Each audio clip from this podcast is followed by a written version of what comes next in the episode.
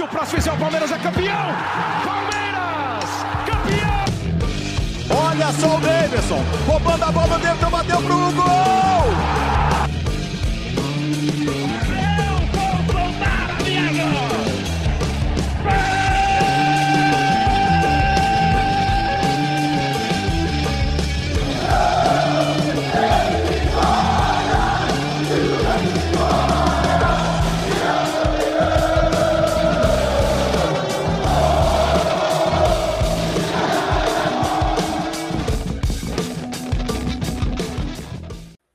Surge Família Palestrina, muito boa noite aí para você que está conosco no sabadão à noite aí no YouTube, mano. Para você que está escutando pelo, pelo podcast, bom dia, boa tarde, boa noite. É, demoramos um pouco aí, comemorações do título, etc. Nos demos um, uns dias de folga aí e também é, organizar alguns projetos que, que nós temos aí com o Palmeiras sem calendário, né? Então, estamos é, aí mais uma vez para falar da live para falar do encerramento da temporada 2022, né? Sei que já tem um tempinho falando aí, a gente pode, pode trocar uma ideia do que como foi o ano da base, do feminino, do profissional aí e trocar uma ideia de, da opinião de cada um aí. Creio eu que tem mais gente para chegar aí. O Will e o Paulinho estão atrasados, apesar que o Paulinho tão, tá, testou positivo para Covid mais uma vez. Então, bem provável que o Paulinho não consiga, mas o Will aí tá nos prometeu vir, então vamos ficar no aguardo do Will aí. Tô aqui com o Gil, com o Júlio e o Stênio aí, mano, parceiros de, dessa, dessa longa temporada e vitoriosa no Palmeiras. Né? Então, vamos trocar muita ideia aí, expor nossas opiniões, é, falar nossos destaques, tanto da, da base do feminino, do profissional, e vamos trocar ideia aí dessa temporada 2022. É, lembrando que essa live é um oferecimento de Best Corn Stats, a melhor plataforma do mercado de apostas aí. É, os caras estão com promoção aí na, na Copa do Mundo. Tem o Team Pro lá do, do, do, plano vitalício. Entra lá no Instagram dos caras Best Corn Stats. Tem o link 48 horas grátis aí. Para você que já ativou o link 48 horas grátis, tem um novo teste aí que os caras liberaram. Então, tá aí rolando de novo aí para você ter acesso à plataforma. Agora são mais de 26 ferramentas, mano. Então, impossível não ganhar grana. Vai ter lives aí todos os dias nos Jogos da Copa. É, amanhã, na, na, na, estreia, que amanhã só tem um jogo, né? Mas nos outros dias tem live todos os jogos. Então, com entradas, keeps, eles vão mandar as entradas também pelo Telegram, pelo Twitter e algumas lá pelo Instagram, mas acho que mais Twitter e Telegram, beleza? É Euridice Cakes, a melhor confeitaria para o seu bolo e para o seu doce. Instagram e o WhatsApp para você fazer o seu pedido aí. É... Bom, bancada cheia, mas ainda por, por vir mais um integrante aí. É... Boa noite, Gil, mano. Seu parecer inicial aí. E boa noite para a galera. Boa noite, Hélio. Boa noite, Júlio, Estênio. Boa noite, pessoal que está ouvindo a gente, assistindo. É, tô com a voz meio, meio rouca, mas é, coisas que acontecem aí no, nessa mudança de tempo em São Paulo. Né? É, bom, temporada 2022, acho que não poderia ter sido melhor, né? Tá, até poderia, mas é, acho que foi uma temporada muito vitoriosa, né? Se a gente pegar todas as categorias de base do Palmeiras aí, todas, todas as categorias tiveram algum, algum campeonato ganho, né? E se a gente contar do sub-17 para frente, é, tríplice coroa no masculino em todas até o profissional, né? E Libertadores feminina, que era um título que o Palmeiras não era o principal favorito, mas jogou muito bem a final e, e levou esse título com todo mérito. Boa, boa. E aí, Stênio, boa noite. Pouco sumido também das lives aí, devido a, a trabalho, né? Então, Boa noite mais uma vez e obrigado pelo é, O cara tá rico, né? Vai pra Europa, vai. Tá... Não, o cara, o cara, nada no trabalho. Você é louco. O, o, o cara tem passaporte em todos os. Ei, Júlio, o cara tem passaporte em todos os continentes, mano. Carimbado em todos, né? É isso aí. Foi, ué, é o cara foi montar, foi montar a coisa até lá na China, lá, mano. Mas assim, ninguém bate parece, né? Porque o parece. Ah, é... Não, não o, o parece visita os continentes é, a férias. O cara pelo menos ainda vai a trabalho, pelo menos. Não é, Estevam? O, o parece a passeio, né? Parece é, que cada dia tá num lugar. É, ia toda semana, né, mano? É. Boa noite, rapaziada. Ana, é um prazer estar com vocês aqui mais, mais uma vez. Cara, o, o ano foi quase perfeito pra gente. A gente tava com esperança de ganhar mais alguns títulos, mas não fazendo aquele chororô, mas só lembrando, a arbitragem esse ano deixou a desejar contra a gente, né? Então, meu parecer positivo vai ser para as categorias de base, pelo futebol feminino. Ganhamos quase tudo, se eu não me engano, aí o Júlio que pode me confirmar, acho que só o Paulista, que a gente perdeu, perdeu para Ponte Preta, né? Que o Santos foi campeão paulista. Portuguesa. Portuguesa. É, a gente perdeu para Portuguesa. E o Santos foi campeão, né? Se não me engano, no Campeonato Paulista. Uhum. Então, a categoria de base ganhando tudo. O Palmeiras podia ter ido seguido mais à frente nas outras competições, Libertadores e Copa do Brasil, mas não deixaram. Esses três, esses três títulos, essa tríplice coroa veio, veio bem a calhar, tanto no profissional quanto no de base. Então esse é o é o meu ponto positivo aí. Boa, boa. E aí, Júlio, boa noite aí. E obrigado também pela participação mais uma vez aí. Boa noite, Elião. Boa noite, Gil e Stênio aí. Boa noite, Mônica, que melhoras aí. Mandou aí que tá com Covid também. O pessoal da casa dela, mas tá vindo uma onda aí nova, né? Mas Deus quiser, não vai ser nada parecido do que já foi um dia. E assim, é o que os meninos falaram, né? A base é exatamente o que o Stênio falou. De todos os campeonatos que a gente disputou na base, o único que não conquistou foi o Paulista Sub-20, que a gente perdeu para a Portuguesa de forma bem duvidosa perante a arbitragem. E eu vi esse jogo também. Eu é, vi, tem foi, muito a reclamar. Foi o único título assim que o Palmeiras não ganhou, mas mesmo no sub-20 que não ganhou o Paulista, beleza, não ganhou o Paulista, mas ganhou a Copa do Brasil, Brasileiro e a Copinha, né, que é o torneio talvez mais importante aí. E o Palmeiras vai jogar a Libertadores sub-20 ano que vem, que a última vez que um brasileiro foi campeão foi em 2016 com o São Paulo. Então faz tempo que um brasileiro, é, seis anos aí que um brasileiro não ganha. E o Palmeiras vai disputar agora pela, se eu não me engano, pela primeira vez, tá? Depois a gente é, pesquisa aí, mas se eu não me engano, é pela primeira vez o Palmeiras vai disputar esse torneio no, na base. E no profissional, cara, assim, né? Fica aquele negócio de ah, campeão paulista, campeão da Recopa, campeão brasileiro e não é campeão da Copa do Brasil. Sabemos como foi o jogo. E a Libertadores também dava para ter chegado mais longe, né? Teve erro de arbitragem, mas teve também a, o ponto do Palmeiras aí tropeçar contra o Atlético Paranaense. Era um ano que foi excelente e poderia ter sido ainda mais se não fosse questões de arbitragem e tudo mais. Então, ainda assim, acho que o, casamento do Dudu representa muito o que foi o ano do Palmeiras, né? O elenco unido, brincando, zoando, acho que isso. É. Soltaram até um coro lá contra o Tite e o Gabriel Menina foi um cara que puxou um dos cantos. Ah, tem que pedir desculpa, não, irmão. É. Nada. Tem que pedir desculpa, não, é verdade. O Tite sabe que é verdade, entendeu? Vai fazer o quê? É, é, é mais ou menos isso, cara. É, como todos destacaram a base, então eu vou trazer informações, informações não, mas pelo menos a lista de títulos, né?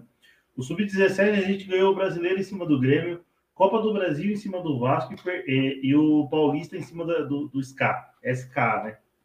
O Sub-20 ganhou o Brasileiro em cima do Corinthians, a Copa do Brasil em cima do Flamengo e no Paulista foi eliminado pela Portuguesa nas quartas, se eu não me engano.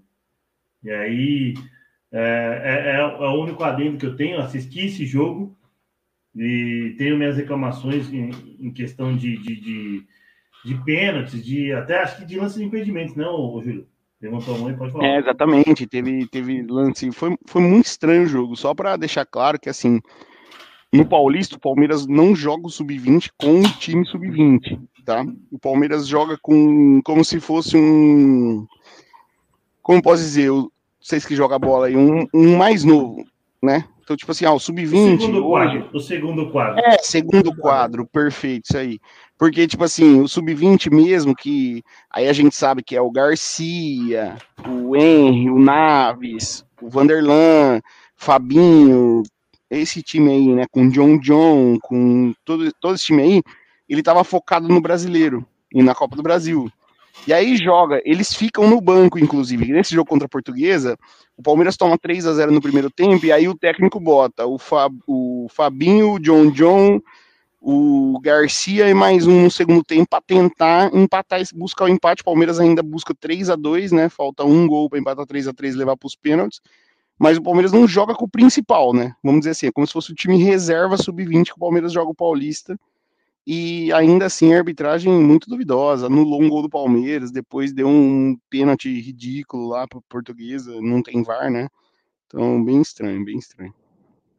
Muito estranho. É, eu vou, vou puxar, eu, eu peguei aqui, vai, pelo menos três tópicos para a gente falar um pouquinho da base e perguntar para a galera aí, quem tiver no chat aí também pode mandar mensagem. É, a Mônica aqui, ó, mandando, mandando boa noite. E também falando que é, lá, lá, na casa dela também está com Covid também. Júlio já, já tinha informado. E aí eu vou perguntar para o Júlio, para aproveitar que ele está na onda do, de falar daquele jogo da portuguesa, os destaques da base aí, mano. Ainda, ainda tem os títulos do Sub-15, né? Sub-15 a gente ganha o Paulista em cima de São Paulo.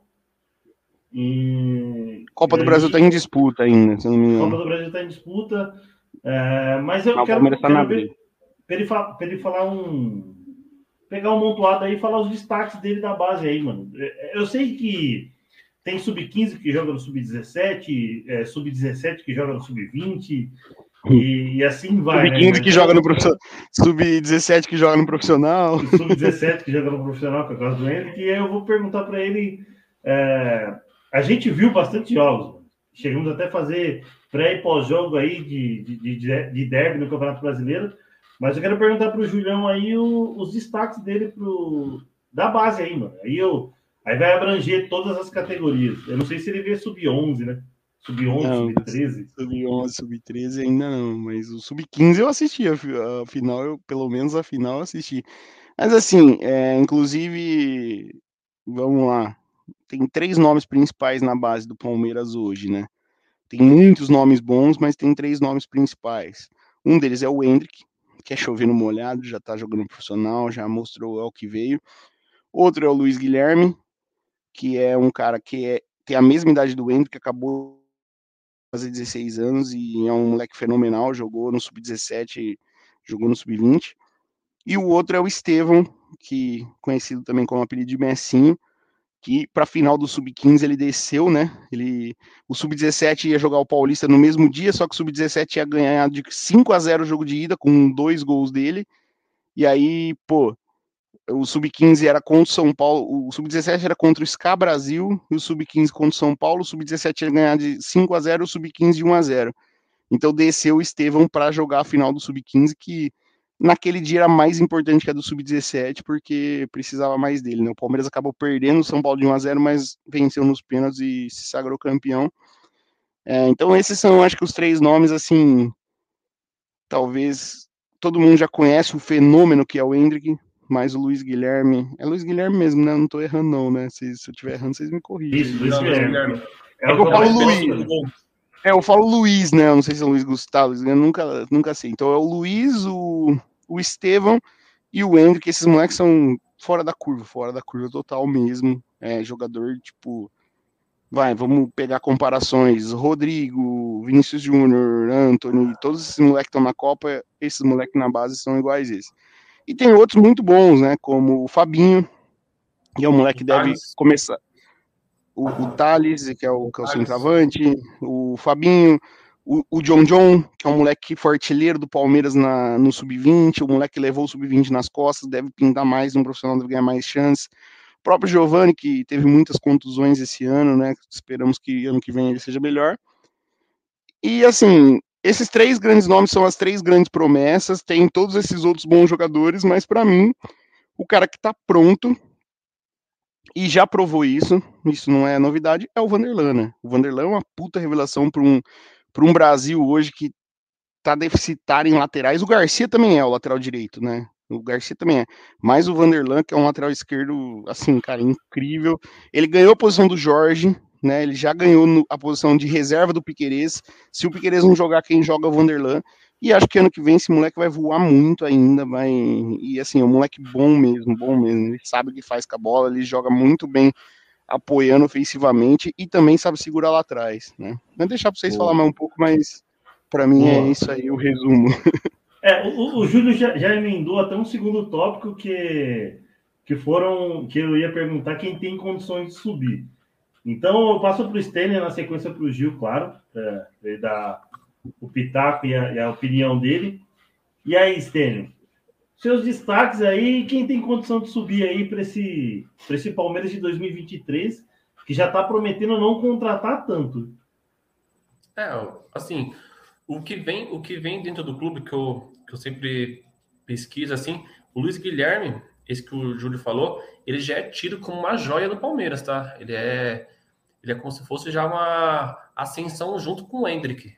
Ele não teve ainda tanta, tantas chances igual o Hendrick, mas assim, no clube ele já é tido como uma joia, já teve até sondagem de, de clube da Europa já olhando, tendo, tendo gente olhando esse moleque, então assim, o destaque, eu acho que esse Luiz Guilherme, ele tem grande chance de estar no grupo profissional ano que vem. E o Thales também, que é um centroavante também, que eu, eu gostei de ver ele na, na, na final, tá? Eu vi dois jogos dele, é ele que dá o passe, ele que faz o pivôzão lá pro Luiz Guilherme fazer o, o segundo gol. E eu gosto muito de, de, de centroavante assim, que sai da área, que procura o jogo. Então acho que o meu destaque vai para o Luiz Guilherme e para o Thales.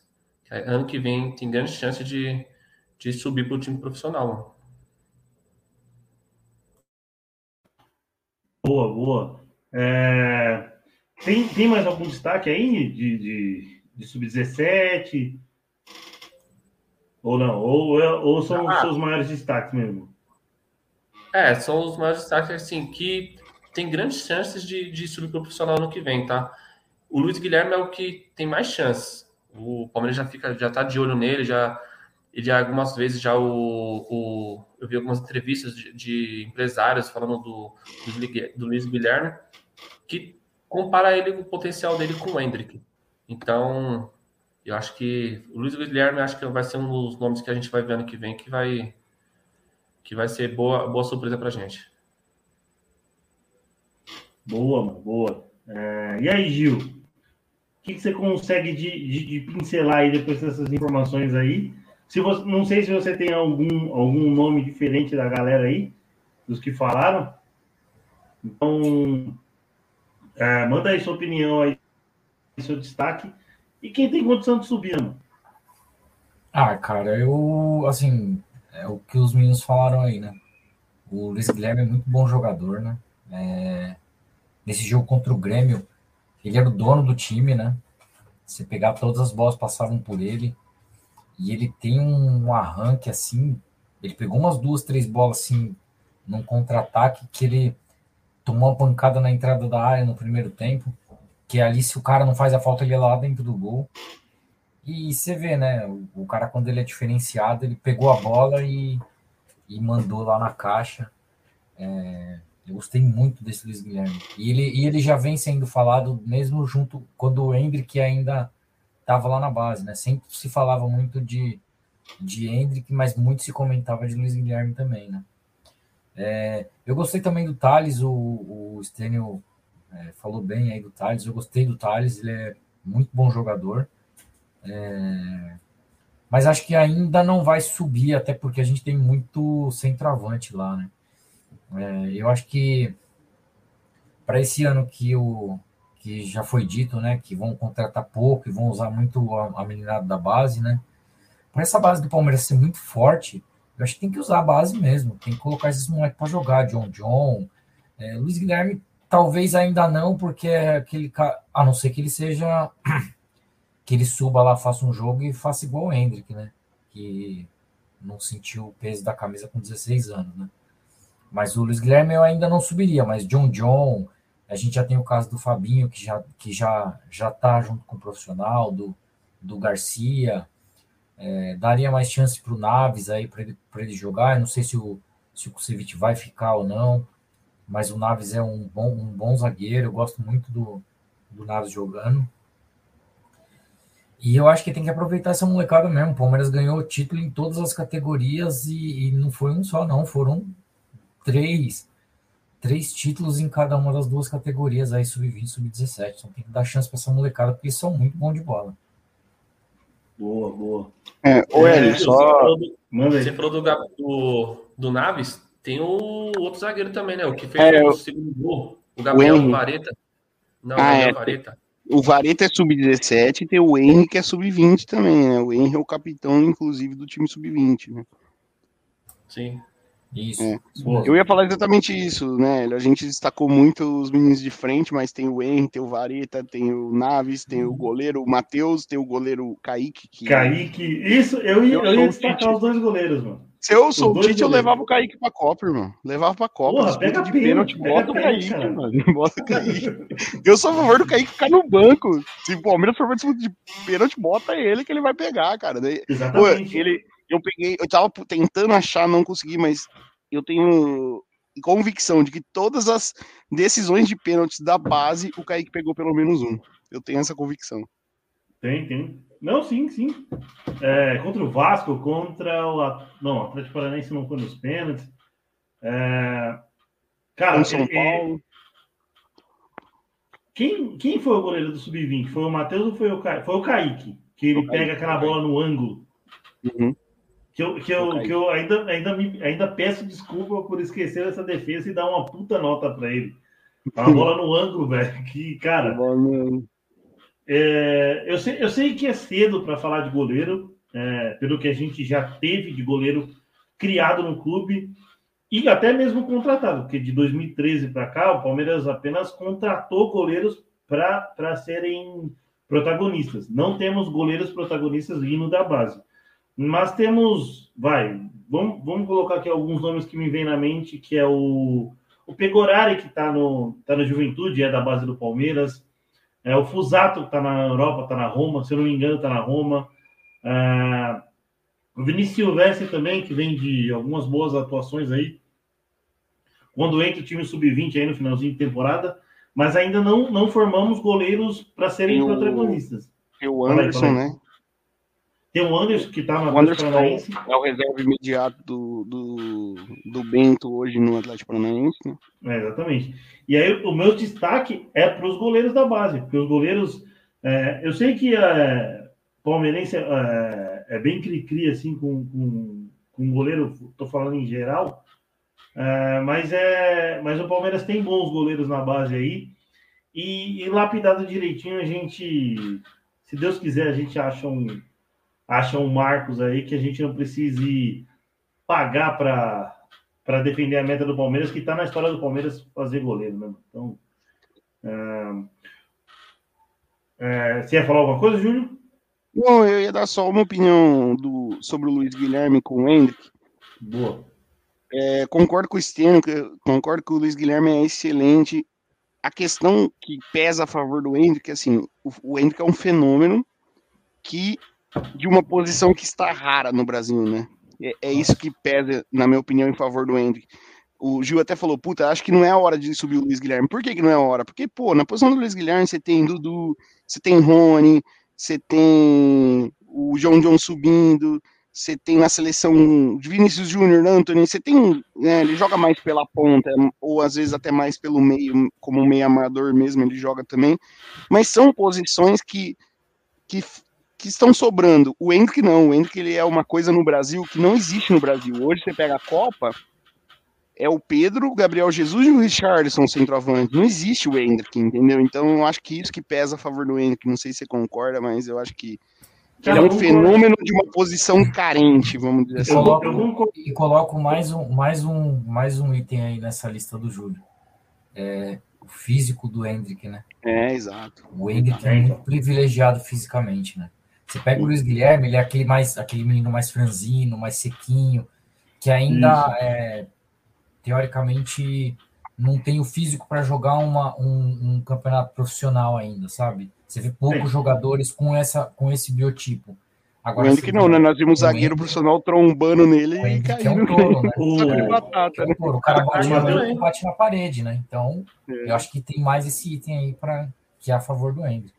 O Matheus Felipe, que, que faz o gol contra a gente na, na Arena da Baixada, ele dá uma trombada num, num jogo aéreo com o Hendrick e o cara cai.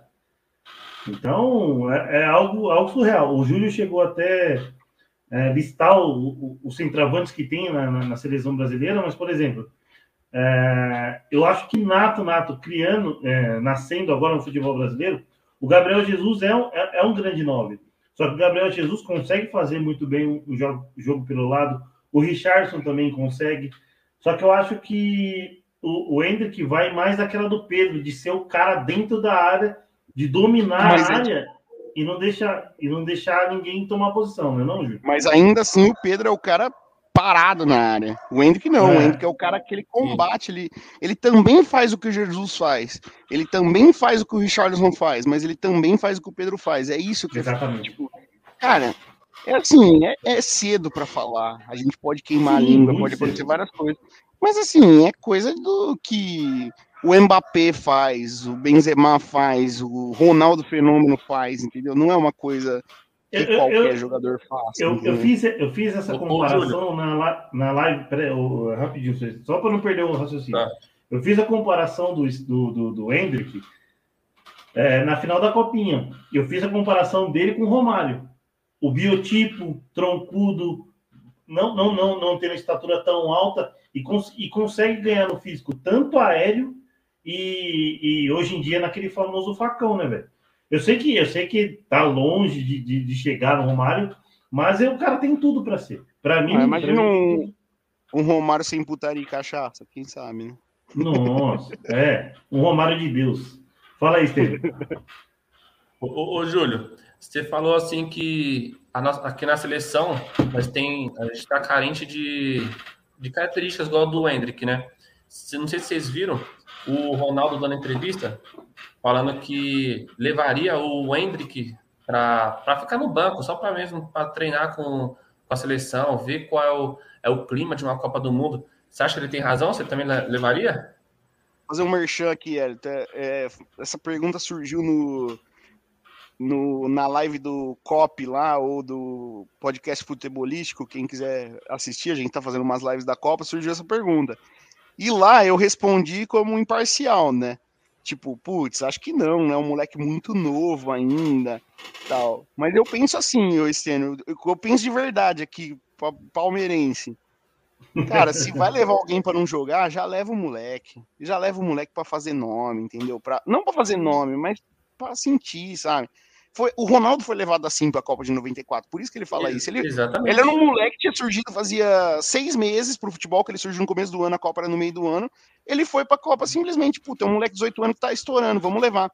Eu, eu inclusive, eu era muito a favor, eu puta, brigava com todo mundo, que eu queria que levasse o Neymar para a Copa 2010. Eu queria que o Dunga levasse o Neymar para a Copa 2010. Ele tinha que ter levado, entendeu? Puta, não vai entrar, não vai fazer, beleza, mas já tá lá, já, já gastou, entendeu? Já tirou aquilo. A próxima é a dele. Então, assim, Exato. existem os dois lados da história. Como convoca 26? E o argumento do Ronaldo é perfeito. Convoca 26, alguém não vai jogar. Que esse alguém seja um moleque que tá se destacando e pode ser o próximo Exatamente. grande jogador do Brasil. E esse moleque é o Hendrick. E qual é a pessoa, e qual é a pessoa, a melhor pessoa para para se falar isso, né, mano? Ronaldo, velho. Fala aí. Mas deixa eu dar uma opinião polêmica. Se o Hendrick fosse do Flamengo, ele ia pra seleção. Você acha? Ia. Ah, não. O problema do Hendrick é que ele é do Palmeiras. É o problema que o Dudu não. sofre, é o problema que o Scarpa sofre, é o problema que o Veiga sofre, o problema é que eles são do Palmeiras. Ah, não, Opina aí, assim, Gil. Assim, rapidinho, só dar minha opinião. Se ele não fosse, se ele não tivesse na, na é, se fosse jogasse na Sul-Americana, aqui na América do Sul, fosse na Europa, fosse qualquer time da Europa, levaria. Aqui na América do Sul, o que, que eles têm contra o futebol é, sul-americano? Você entendeu? Se fosse na Europa, levaria. Mas você fala brasileiro, né? Porque se o Endo fosse argentino, eu tenho certeza que ele ia pra Copa. Tenho certeza que ele ia pra Copa. Ó, oh, tá louco. É... E aí, Gil? Fala aí, Gil. ah, cara, eu, eu concordo. Eu acho que nessa visão que você deu aí, Júlio, se, se tem alguém que não vai jogar, é, leva o moleque, até por, porque a gente sabe que potencial ele tem para ser o próximo 9 da, da próxima Copa. E é que nem você falou, né? O Ronaldo foi, foi levado para a Copa de 94 com 18 anos, né? É, 17. 17, 17 anos. É. Então, nessa visão eu concordo. Só que eu acho que o que pesou nesse caso é que assim, o Tite tinha muito atacante para convocar. Tanto é que você vê que ele levou Gabriel Jesus, levou Rodrigo, levou Anthony, porque ele não podia deixar ninguém de fora, entendeu? É, se ele deixa de fora um desses caras que vieram com ele a caminhada toda, é, e aí leva o Hendrick, nossa, você imagina, que nem vocês falaram, né? Se fosse do Flamengo, talvez não tivesse problema. Mas sendo do Palmeiras, nossa, ia ser um. Ia ser o caos, mano. Ia ser o caos. Flamengo, Corinthians, né? É. Porque, beleza, o Ronaldo foi na Copa de 94, um cara, um cara do, fora do eixo de Minas.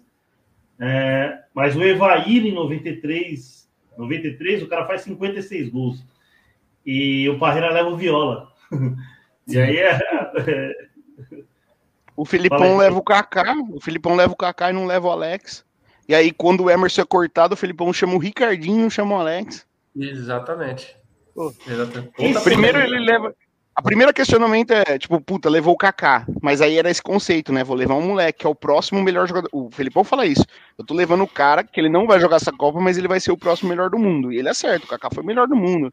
Uhum. Entendeu? Exato. Beleza. É uma, Só que aí corta o Emerson e ele leva o Ricardinho em vez do Alex. É a minha, é a minha maior mágoa que eu tenho do Felipão, que é a minha maior chateação é ele não ter levado o Alex, porque eu sou fãzaço demais do Alex. É, ver jogar, ver jogar, acho que é o maior 10 que eu vi no Palmeiras. Então, é, mas igual, para encerrar o assunto base, é, é, João Paulo Sampaio é um cara que revolucionou a base do Palmeiras, tem recebido sondagens no, do, do, do Grupo City lá no Bahia, e aí, emendando João Paulo Sampaio, uh, o que esperar para a base de, 2003, de 2023? Dá para dá manter a mesma pegada de, dos mesmos títulos? Uh, vale a pena segurar mesmo o, o, o, João Paulo Sampaio? Ou ir atrás de algum outro profissional? Porque dependendo da proposta milionária que, que, que o Grupo City ofereça para o cara, a gente tem que ver outro profissional. Uh, passo para o Julião primeiro, velho. Júlio, o Stênio e o Gil. Não, acho que deveria manter, deveria tentar segurar, mas é o que você falou. É um fenômeno que, que pode sair aí para um time internacional fazer um trabalho, mas o trabalho tem que ser mantido, né? É aquela história, né? Quem, quem a gente trabalha numa coisa e isso não pode ser dependente da pessoa, né? Apesar das vezes ser, tipo, você tem que tá de um jeito que se você sair, quem entrar, a estrutura tá tão bem feita que vai conseguir fazer a mesma coisa que você fazia, né? Eu acho que, que o Palmeiras partiu para isso. O Palmeiras não é uma pessoa. A estrutura que a base do Palmeiras proporciona que, que dá os frutos que dá. E, e, já vem dando os frutos, né? Cada vez mais evidente, mas desde lá, Gabriel Jesus é o pioneiro, talvez, dessa geração e, e vem vindo. E a régua só sobe, né? Esse time ganhou tudo. E ano que vem, pô, ano que vem ganhar só uma Copa do Brasil e um Paulista, a galera vai criticar, vai falar, porra, mas a base do ano passado não, já tudo. pensou se o Palmeiras não ganha a Copinha? É, então, não ganha a Copinha, né? tipo, é tudo bem que não vai jogar Copinha com muita gente, né? E só, nada a ver com o assunto, nada a ver com a pergunta, já respondi a pergunta, mas só para deixar o palmeirense preocupado, que a gente não tem paz uma vez na vida, de 26 de janeiro a 12 de fevereiro vai acontecer o Sul-Americano Sub-20, que classifica para o Mundial Sub-20 desse ano. Isso significa que Hendrick provavelmente estará na seleção. O que significa que o Hendrick não vai jogar a Supercopa contra o Flamengo. Só para. fora, né? Tá fora. Só para. Botar uma preocupação aí. Ah, cara, eu concordo com o Júlio. Não depende só de uma pessoa, mas esse, esse, essa, esse caminho já vem já muito tempo atrás, né? Então, se o Palmeiras continuar a mesma linha, o, o mesmo conceito, tem tudo para dar certo no que vem. O profissional, se mudar, vai ser pouca coisa. Se ele, ele tem que ter as ideias dele, tudo, muda pouca coisa, só trazer para ajudar mais o time. Mas assim, para mim acho que não, não daria muita coisa não, mudando o, o, técnico, mudando a comissão, comissão técnica não. Acho que o Palmeiras está bem estruturado já, já tem uma linha de pensamento, um raciocínio bem, bem a longo prazo. Boa. E aí, é, primo Gilberto? Ah, eu já penso um pouquinho diferente. É, eu acho que, claro, óbvio que a gente não pode depender de um cara, de um exclusivamente de uma única pessoa, no caso o João Paulo. Mas o que esse cara, nesses anos que ele trouxe, que ele está no Palmeiras, o que ele pode trazer futuramente de retorno financeiro para o Palmeiras é um absurdo. Porque assim, se, se você pegar do sub-15 ao sub-20, você tem muito jogador com potencial de venda alto. Então eu acho que ele tem uma capacidade de encontrar jogadores assim que, que você vê. Se a gente pegar os, os, os subs do Palmeiras, são todos são todos times muito fortes, né? É, time que, que jogam, que, que entram sendo o principal fa favorito de todas as competições que disputa. Isso tem muito a ver com, com a, a linha de trabalho do, do João Paulo. Então, é, eu acho que ainda não é o momento dele deixar o Palmeiras. Eu acho que o Palmeiras tem que investir é, no, no, profissional João Paulo. Eu acho que tem que tentar manter ele é, para a gente continuar gerando esse esse celeiro aí de, de grandes jogadores que o Palmeiras vem, que o Palmeiras tem jogador aí para, sei lá, 10 anos aí, viu? Jogadores que serão formados aí é, em categorias de base, que o Palmeiras vai só lucrar com esses jogadores, não vai precisar comprar. É. Eu acho que eu ainda investiria um pouquinho no, no João Paulo. Acho que dá Pega, pegando um pouquinho de, de valorização para ele. Pegando um, um, gancho nesse negócio de, de lucrar com a base, eu sei que vai ser difícil todos os, os bons talentos que vêm surgindo na base é, protagonizarem no profissional. Mas dá ao Palmeiras uma, uma segurança financeira de, de, de, de manter, pelo menos é, vai, a gente a gente sabe os valores que são oferecidos ao Hendrick, ao Danilo, ao Giovani, até, até outros jogadores que não, não, não tem tanto não tem tanta estrela, vou, vou colocar assim. Mas é, o projeto tá, tá, tá aí feito e, cara, vale, vale a pena, né? É, a gente botar uma graninha ali no, no, no, no, no João Paulo Sampaio para que essa, essa árvore não pare de dar frutos. Eu sei que ele não é a principal, é, a principal o principal responsável para que a, a base é, tem prosperado, mas eu acho que vale a pena é, dar, uma, dar uma valorizada no trabalho do cara por, por anos aí. Fala aí, Júlio. Não, só para completar a informação da, da Libertadores Sub-20 que eu tinha falado, para vocês entenderem a grandeza que é. O Brasil só tem uma vaga na Libertadores Sub-20, tá? São só 12 equipes que disputam. E essa vaga sai do campeão da Supercopa do Brasil, que é o campeão brasileiro contra o campeão da Copa do Brasil. O Palmeiras foi campeão dos dois. Então o Palmeiras já tem a vaga garantida. Vai ter a Supercopa do Brasil, vai ser contra o Corinthians, que é o, o vice-campeão brasileiro, mas não vai valer para classificação. Supondo que o Palmeiras perca a Supercopa do Brasil, o Palmeiras não vai perder o direito de disputar a Libertadores, porque ele ganhou as duas competições e ele vai disputar a Libertadores. Então, só para entender o tamanho que é essa base nesse ano. É. A gente conseguiu mudar o regulamento, então, se a gente colocar assim. Exato. É, e, cara, é, cara, ver essa base jogando, ver esses moleques jogando, é, a gente, pelo menos eu, particularmente, eu não vou falar que eu, que eu era um assíduo de, de ver todas as bases. É, mas é, ver, ver a gana que esses moleques jogam com a camisa do Palmeiras, pelo menos, mano, é, o sangue no olho que a, que a molecada da, da, da, base ganhou a copinha, é, Garcia, todo mundo, cara, dá, dá muita vontade de ver. Ah, tem um jogo da base do Palmeiras, tem um jogo europeu. Ah, vou ver o jogo da base do Palmeiras, porque eu acho que, que vai, vai me encher mais de orgulho. É, bom, mano, 40 minutos falando da base. É, é, querem dar uma pincelada no, no, no, feminino? Eu sei que eu sei que o título da Libertadores é grandioso, mas dá para a gente dar uma, dar uma palhinha do feminino aí e depois partir para o profissional, que tem alguns assuntos aí para a gente falar, para não se alongar tanto e a gente não ficar aqui três horas falando da mesma coisa.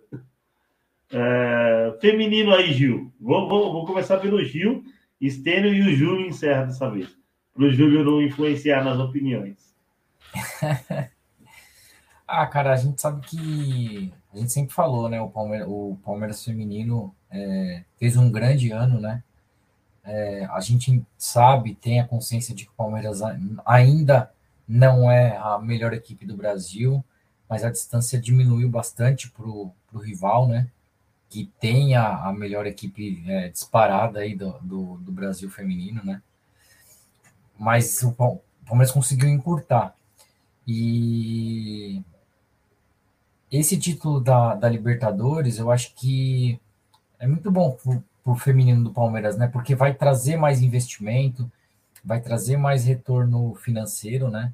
E eu acho que no próximo ano, quem sabe nos próximos dois anos, o Palmeiras possa montar um, um time que possa brigar de igual para igual com, com o rival, né?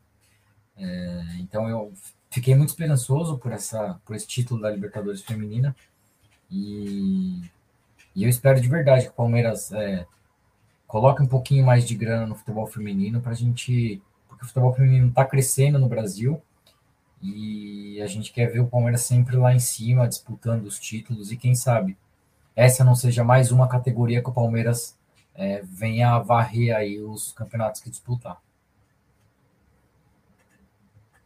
Vou só dar uma atravessada no Io, Hélio, porque só comentar isso que o Gil falou, que assim, o Palmeiras feminino ele conseguiu o patrocínio da Betfair, né? Um patrocínio master no futebol feminino, em torno de 8 milhões no ano, e também o patrocínio da CIMED, né?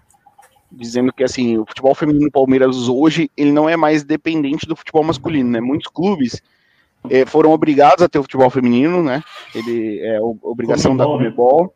Né? É e, e, a CBF também adotou isso, é obrigado a ter o, o, o time feminino, mas muitos clubes usam o dinheiro do masculino para bancar o feminino. O Palmeiras hoje, o feminino, ele já é autossustentável, claro. Pode ter, igual o Gil falou, mais investimentos e um time cada vez mais forte. E assim, a Libertadores provou que o Palmeiras pode sim brigar de, de igual para igual com o Corinthians porque no brasileiro aconteceu aquilo do Corinthians atropelar o Palmeiras, que a gente sabe que teve uma briga no vestiário, sei lá o que aconteceu, que os zagueiros titulares saíram. Mas na Libertadores o Corinthians perde do Boca e o Palmeiras atropela o Boca. Então, assim, dá, dá um gostinho de que, assim, putz, será que se fosse Palmeiras e Corinthians na final, o Palmeiras não tinha ganho? Né? Então, vamos ver. Inclusive, eu atravessei porque o Palmeiras está em campo agora, tá? São Paulo e Palmeiras estão jogando na Arena Barueri pelo Campeonato Paulista Feminino. O jogo começou agora, começou 8 horas, o jogo 8 e 10, sei lá.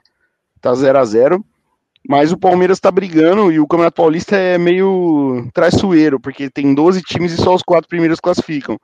Hoje tá São Paulo com 25, Bragantino 24, Palmeiras 23, Santos 22, Corinthians 21. Então um desses cinco vai ficar de fora do, do campeonato. E ainda tem a Ferroviária com 18 vindo, vindo logo atrás. Então um desses times vai ficar de fora. E quem vai ser? Entendeu? Porque a Ferroviária joga hoje com um dos últimos colocados, deve chegar a 21, então um desses seis times vai ficar de fora. Uma vitória do Palmeiras hoje no clássico contra o São Paulo pode significar a liderança para o Palmeiras e, consequentemente, a classificação. Então, assim, tem um Campeonato Paulista rolando aí, bem disputado, que, vamos ver, elas hoje, o Corinthians hoje está em quinto no campeonato, ele não estaria classificando, mas tem tudo para classificar e, quem sabe, finalmente ter esse embate da gente ganhar delas, né? Porque é isso que o Gil falou, falta a gente ganhar delas. É, Porque quando. Contar, não, e sem contar, Júlio, rapidinho. É, Nossa, o Palmeiras foi o melhor no Campeonato Brasileiro na primeira fase, o Corinthians foi o quarto, e aí o Corinthians acabou tirando o Palmeiras, varrendo o Palmeiras aí. na semi. É. E, e, tipo assim, e é isso, e o Palmeiras não ganha delas. Né? Quando confronto direto, o Palmeiras foi campeão da Libertadores, o Palmeiras foi a melhor campanha do brasileiro, o Palmeiras mostrou a consistência, mas quando joga contra o Corinthians, o Palmeiras não ganha. Então, assim, eu sinceramente, vamos ver, vamos ter uma final do Paulista aí, talvez um Palmeiras e Corinthians, pra gente ver se não ganha delas, entendeu? Eu quero esse embate, eu quero ganhar nelas. Não aconteceu A na ida, Libertadores. a, ida do, a ida do brasileiro a gente não joga tão mal. Não, e a volta, e a volta é um jogo atípico. O Palmeiras joga com uma volante e a zagueira reserva na zaga, que nunca treinaram por causa de uma briga no vestiário. Tanto é que elas nem estão mais no time, né? Quem brigou no vestiário nem tá mais no time, acho, né? Não, não tá mais. É, então. Mas Então, aí assim- é, é papo pra, pra, pra outra. Não, mas era só porque eu atravessei, deixa o Stênio falar que eu atravessei porque pra emendar no que o Gil falou, entendeu? Beleza. Não, e que eu ia falar do investimento também. O, o investimento tá acontecendo. É isso que, que é legal. Você vê que o investimento tá, tá andando. O, a engrenagem tá, tá girando legal. Entendeu? Assim, igual você falou, o, alguns times foram obrigados a fazer o futebol feminino. O Palmeiras não, ele tá investindo pesado. E esse campeonato, essa, essa conquista da Libertadores, foi um passo gigantesco. sabe? Eu, eu não esperava, eu achava que ia- queria dar Corinthians de novo, porque é o, sinceramente, é o melhor time ali junto com a Ferroviária nesses últimos anos. Entendeu? Mas vendo que a menina ganhou, é um grande passo, é um grande investimento. Você vê que tá chegando meninas novas no, no- do Palmeiras que, que foram destaque em outros times, na Ferroviária, no Corinthians, que o Palmeiras está contratando. Então, o, o- a, presidente, a presidente Leila Pereira está fazendo um bom serviço na, na categoria de base. Se deixar esse destaque aí para ela, porque está investindo e está correndo atrás de patrocinadores. E É tem isso tudo para fazer um grande ano que vem. Boa. Não, temos, temos Já tudo. falaram Temos tudo. Temos tudo, mano. A gente. É uma pena não ter a categoria mundial feminina, né? Para clubes. É, Pode então, ser que tenha. Pode, ser que tenha. tenha. A É FIFA, nada. a FIFA está estudando, é, já vai fazer a finalíssima né, de seleções, que vai ser entre Brasil e Inglaterra, né? Brasil e Alemanha, não lembro agora, mas é o campeão da Brasil- Copa América. Brasil e Inglaterra.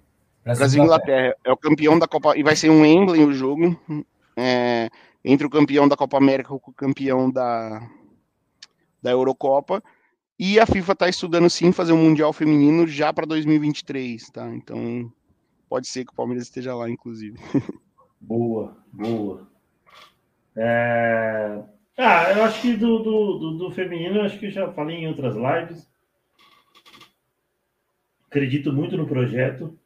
É... Uma pena de ma- uma pena mesmo, acho que minha maior decepção, com certeza é a semifinal do Campeonato Brasileiro, que era um, era um jogo que eu sinceramente eu esperava muito Palmeiras passar do Corinthians, é igual o Gil falou, só, só, só falta ganhar delas. É, mas, cara, temos tudo aí para quebrar paradigmas já nesse Paulista, ganhando delas, se possível, aí, se é no, no- futuro encontro. Vai ter brasileiro. Estamos na Libertadores do ano que vem, né? Que eu lembro que o Júlio falou que a única forma do Palmeiras ser é, participar da Libertadores do ano que vem era ser campeão dessa. A gente foi campeão, então tem Libertadores, tem brasileiro, tem. Tem é, não tem. Tem Copa do Brasil feminina, ou, Júlio? Cara, não sei. Eu acho que não. Eu acho que não tem Copa do Brasil feminina, senão acho que a gente saberia. Pe- Pela, pela, pelas redes sociais, acho que a gente saberia. Tem o Palmeiras não jogou ela, isso eu tenho certeza. Eu- O que eu acompanho, eu não acompanho futebol feminino, eu acompanho o Palmeiras feminino. O Palmeiras não jogou ela. Se tem, eu não sei, vou ver aqui. Uhum. E é isso aí, mano. É, As palestrinas aí, se possível, manter a base, né, mano? Que é, que é, que é muito boa. É, que foi, Júlio? Não tem, a última edição do campeonato da Copa do Da Brasil Copa do Brasil. foi em 2016. De lá pra cá, eles focaram no brasileiro. Tá, beleza.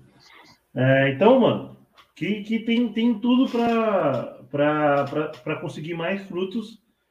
Que eu acho que o maior fruto desse ano foi o, o menos almejado, que a gente esperava muito o Palmeiras ganhar o brasileiro.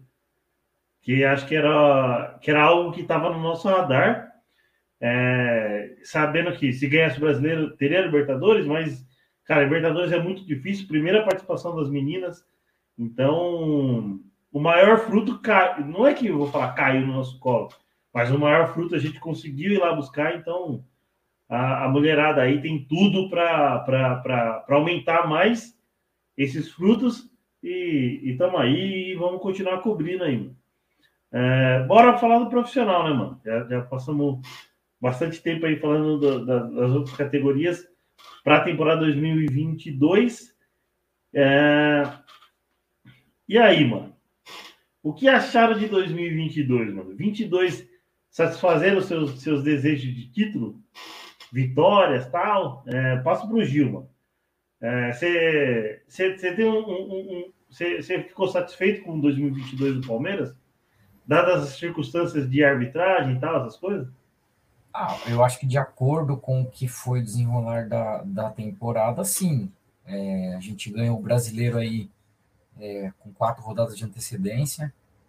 É, e nas outras competições a gente só não foi mais longe porque a gente teve é, erros de arbitragem, é, o Palmeiras tendo jogador expulso no momento crucial do jogo. Então, é, eu acho que, dadas as circunstâncias do que foi a temporada de 2022, eu acho que foi um, um bom ano. Mas que a gente poderia ter tido. Fica aquela, aquele gostinho de que poderia ter sido melhor, entendeu? Mas não dá para negar que você ganhar três títulos num ano não é um bom um ano, né? Mas ficou aquela sensação de que a gente podia ter ido mais longe, principalmente na Libertadores, né? Podia ter feito, ó, reeditado a final do ano passado, né?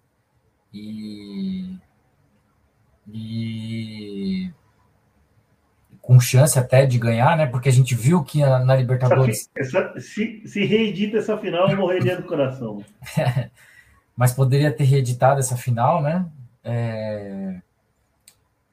E no, na Copa do Brasil a gente lembra que aquele pênalti marcado a favor dos caras lá que não traçaram linha de impedimento, que eu acho que o cara também puxou o Gustavo Gomes e ele meio que se joga ali e os caras marcam o pênalti, só vem o Gustavo Gomes puxando e não vem o, o Caleri puxando, então ficou aquela sensação de que poderia ter sido ainda melhor, mas eu estou totalmente satisfeito com a temporada de 22.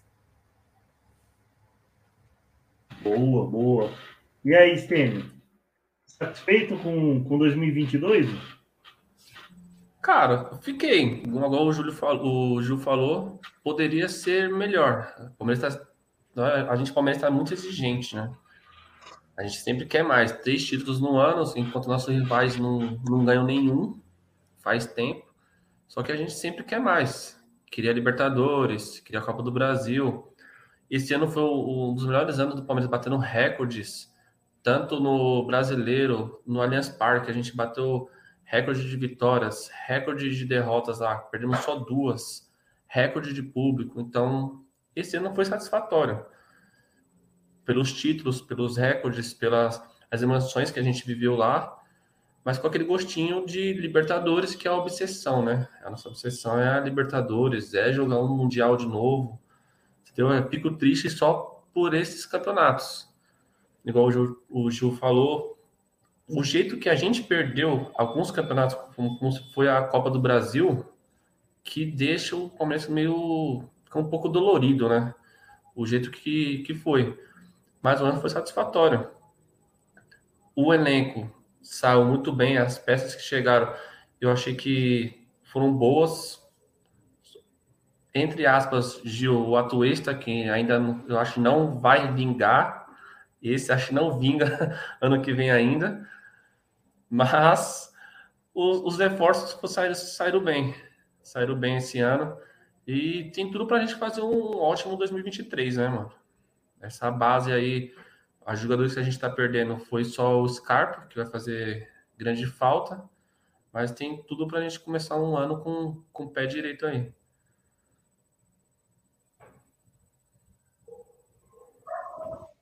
Boa, e aí, Julião? Cara, acho que os meninos falaram, falaram bem aí, né? Acho que cronologicamente falando. Se você quiser emendar depois do seu comentário, já emenda seus destaques aí. Da temporada? Não, assim, acho que os meninos falaram bem. É... cronologicamente falando, a gente ganha uma Recopa que a gente tinha o trauma do ano passado, então a gente ganha tranquilo no Atlético Paranaense. A gente ganha um Paulista fenomenal, que foi um dos títulos que a gente mais comemorou na vida, numa virada, tipo, extraordinária, 4 a 0 é... E a gente ganhou o brasileiro, como diz o Abel, porque a gente estava no grupo fácil, né? É... O Palmeiras mostrou a consistência e... e eu acho que o Abel entrou essa temporada, falou para os caras assim: vamos ganhar esse brasileiro. É o que falta para mim, vamos ganhar. A Copa do Brasil, é o erro mais absurdo da história do VAR no Brasil, né? Tava até conversando com um amigo meu Santista esses dias que tem um erro absurdo aí no jogo do Santos esses dias, né? Santos e Corinthians, inclusive, que expulsa lá, acho que o cara não pisa no caça, sei lá, expulsa. Aí depois tem um outro jogo do Santos também contra quem que é? Flamengo? É, Flamengo, né? Ter a falta no Maracanã, ter a falta no ataque, os caras falam, foi o erro mais absurdo do VAR da história. Eu falo, não, o erro mais absurdo do VAR da história é o gol do São Paulo naquele jogo da Copa Brasil. Por quê? O cara tava impedido, cara. Simplesmente por isso. É um erro factual, entendeu? É uma coisa assim, putz, você pode falar, ah, o Caleri puxou o zagueiro, ah, o zagueiro puxou. Tem, tem gente que vai falar que foi pênalti, tem gente que vai falar que não foi, tem gente que vai falar que foi falta do Caleri, tem gente que vai falar que não foi. Agora, o impedimento e era um impedimento, não era um impedimento dedinho, unha, era um impedimento impedimento. Né? Os caras não viram que tinha uma condição de impedimento e ele estava bem impedido, ele estava um pé na frente ali, né? Sei lá. Ele estava bem impedido. Então, é o erro mais absurdo da Uma história do, tinha. do VAR. E é um jogo que o Palmeiras, para mim, né? A gente estava até discutindo isso esses dias no grupo. Para mim, o Palmeiras jogou muito bem esse jogo. O Palmeiras amassou o São Paulo. O Veiga erra o pênalti. Na sequência, sai esse lance. E assim, se não sai esse lance, não é que assim, ah, o Veiga errou o pênalti, o São Paulo cresceu. O São Paulo não cresceu. O São Paulo teve um chutão para frente que sobrou no Calério e o juiz achou um pênalti. Entendeu? Então não ia acontecer. E, e o Palmeiras jogou muito bem. E o jogo contra o Atlético Paranaense é isso que o Stênio falou, né? Tivemos um jogador expulso, mesmo assim abrimos 2 a 0 Tem um pênalti polêmico a favor do Palmeiras, que em outras muitas situações é marcado pênalti, mas fica aquele negócio assim, né? Pô, 2 a 0 em casa, segurando, toma um empate do Atlético Paranaense, e o Atlético Paranaense faz aquele papel na final, né? Era pra gente estar lá, era pra ter esse Palmeiras e Flamengo. O Palmeiras e Flamengo ficou pro ano que vem na Supercopa, mas era pra ter esse Palmeiras e Flamengo agora. E os destaques do ano, cara, é difícil falar um destaque só. A gente tem o Abel Ferreira, que em dois anos do Palmeiras conquistou, até três. Até três destaques. Três destaques, então beleza. Abel Ferreira é o primeiro destaque. Acho que três, em dois anos e meio ele conquistou quase todos os títulos possíveis. Acho que o único que ele disputou e não conquistou dois, vai. Um é o Mundial, né? Que vamos ver, tomara que vam- vamos de novo. E o outro é a, a Supercopa, que ele perdeu pro Flamengo e vai ter a chance de Ah, conquistar agora tá. em janeiro. Então, seriam dois títulos. Seriam dois títulos que ele não conquistou, Supercopa e Mundial. De resto, ele conquistou pelo menos um de cada. É um, um destaque. O, o outro destaque para mim é o Dudu. Acho que uma temporada fantástica, o auge da carreira do Dudu. É, que, que nem eu disse, não, não acho que. Puta, então o Dudu deveria estar na Copa, Júlio? Não, mas ele deveria ter tido uma chance. Uma chance de mostrar o que ele podia na seleção, seja no amistoso, seja no último ciclo de amistoso, que deu chance para para uns caras que talvez já estavam esquecidos aí. Eu acho que ele merecia uma chance, pelo menos. Não, não digo para a Copa. Agora, Porque, ó, convoca ele em setembro. Entendeu? Então. Convoca ele em setembro, deixa ele para deixa ele pro amistoso, bota ele em meia hora, vê o que ele faz. Não fez nada? Beleza, concordo com você, Tite. Agora, nem levar o cara, não dá minutagem, tipo, 30 minutinhos dele em campo para saber, entendeu? Pegando, pegando esse gancho do Dudu, tem seis anos de seleção e o Dudu sete anos de Palmeiras. É. É, e o cara levou o Dudu só em um amistoso que eram só convocados do Brasil. Era Brasil e Argentina no ele Super. Clássico das Américas, né? Não, Brasil e ele Colômbia. gol. Brasil e Colômbia do, Ah, tá. do, do, do, do acidente da Chapecoense lá. Ah, verdade. E aí, Ele cara, fez um gol de cabeça. Isso, ele faz um gol. E, cara, é, é, complicado, porque ele não tá com os melhores. Tem que convocar ele com os melhores, igual, pelo menos, vai. 90, 99% da seleção aí foi convocado. Mas aí. É, não, não é o que fala, né? Fala assim, pô, você não, então você acha que o Dudu tinha que ir na Copa no lugar de quem? Não, não é que eu acho que o Dudu ia pra Copa. Eu acho que o Dudu merecia ter tido uma chance de jogar com o Neymar, com o Richardson, com o Gabriel Jesus, com o Paquetá e mostrar o que ele pode fazer. Ele é o melhor jogador do Brasil. Ele é o melhor. Não, não vou dizer o melhor jogador do Brasil há cinco anos, né? Porque acho que o Gabigol foi melhor alguma, algumas vezes que ele, mas ele e o Gabigol são os dois melhores jogadores do Brasil faz cinco temporadas. Entendeu? E aí o cara não tem um. O, o, mas o Gabigol teve a chance dele, né? Ele não aproveitou. O Dudu não teve. Por que, que o Dudu não teve a mesma chance que o Gabigol? Por que, que o Dudu exato, não foi exato. convocado para jogar alguma coisa? Então, assim, achei isso, mas enfim, já mudei o assunto. É o Dudu, meu segundo destaque. E meu terceiro destaque é difícil escolher três, então eu vou pelo coração. Meu terceiro me destaque é Gustavo Scarpa. Acho que vamos sentir muito falta dele. Vai ser impossível repor Gustavo Scarpa. E assim, o que ele fez agora eu acho que até é legal ele sair nesse momento que ele sai como um ídolo da torcida do Palmeiras, um ídolo do time, assim como é o Everton, assim como é Rafael Veiga, assim como é Dudu, e Gustavo Scarpa também sai como um ídolo do Palmeiras. Então são meus três destaques. Abel Ferreira, Dudu e Gustavo Scarpa. Valeu. Boa. E aí, Gil? Seus destaques do ano. Três destaques. Ah, cara, eu vou destacar a última live que eu participei, né? Eu até falei do do da zaga do Palmeiras, né? É, o que os dois zagueiros ajudaram o Palmeiras, não só defensivamente, porque defensivamente a gente sabe que eles são muito bons, né? mas você tem um, zagueiros que marcam mais de 10 gols cada um é, no campeonato, eu não lembro de ter visto o Zaga é, marcando tantos gols aí no campeonato igual foi igual foi 23, é, se não me engano 23 então é, então, o meu destaque vai ser bem, bem rápido, vão ser os dois. É, Top. Murilo e, e, Gustavo Gomes. E eu não posso esquecer do Zé Rafael, né, cara? Eu acho que o Zé Rafael. Ah, é, eu trei. Zé Rafael Agora... jogou demais. o Zé Rafael jogou demais esse, esse 2023, 2022, né? É, o cara é um tanque, ele não, não tem jogada perdida, ele, os caras batem nele, caem, e ele, quando ele cai, ele já levanta correndo atrás da bola de novo. Então, meu destaque vai para esses três aí: os dois zagueiros, o Murilo e o Gustavo Gomes, e o Zé Rafael. Boa. E aí, Stênio, seus destaques? Diferente, hein, Stênio? Diferente, não pode repetir. Ah. Não, eu ia repetir. Só tem um que eu ia repetir dele. O Murilo. O Murilo, para mim, foi o, a grande surpresa que de contratações que veio, pô, o cara tomou. Não, mas o Hélio, o Hélio vai fazer o jogo rápido no final, né, Hélio? Aquelas perguntinhas, tipo, melhor jogo, pá, pá, faz o joguinho rápido. Resposta na uhum. lata, vai. Faz aí, puxa aí. Vou falar o meu destaque rapidinho, então.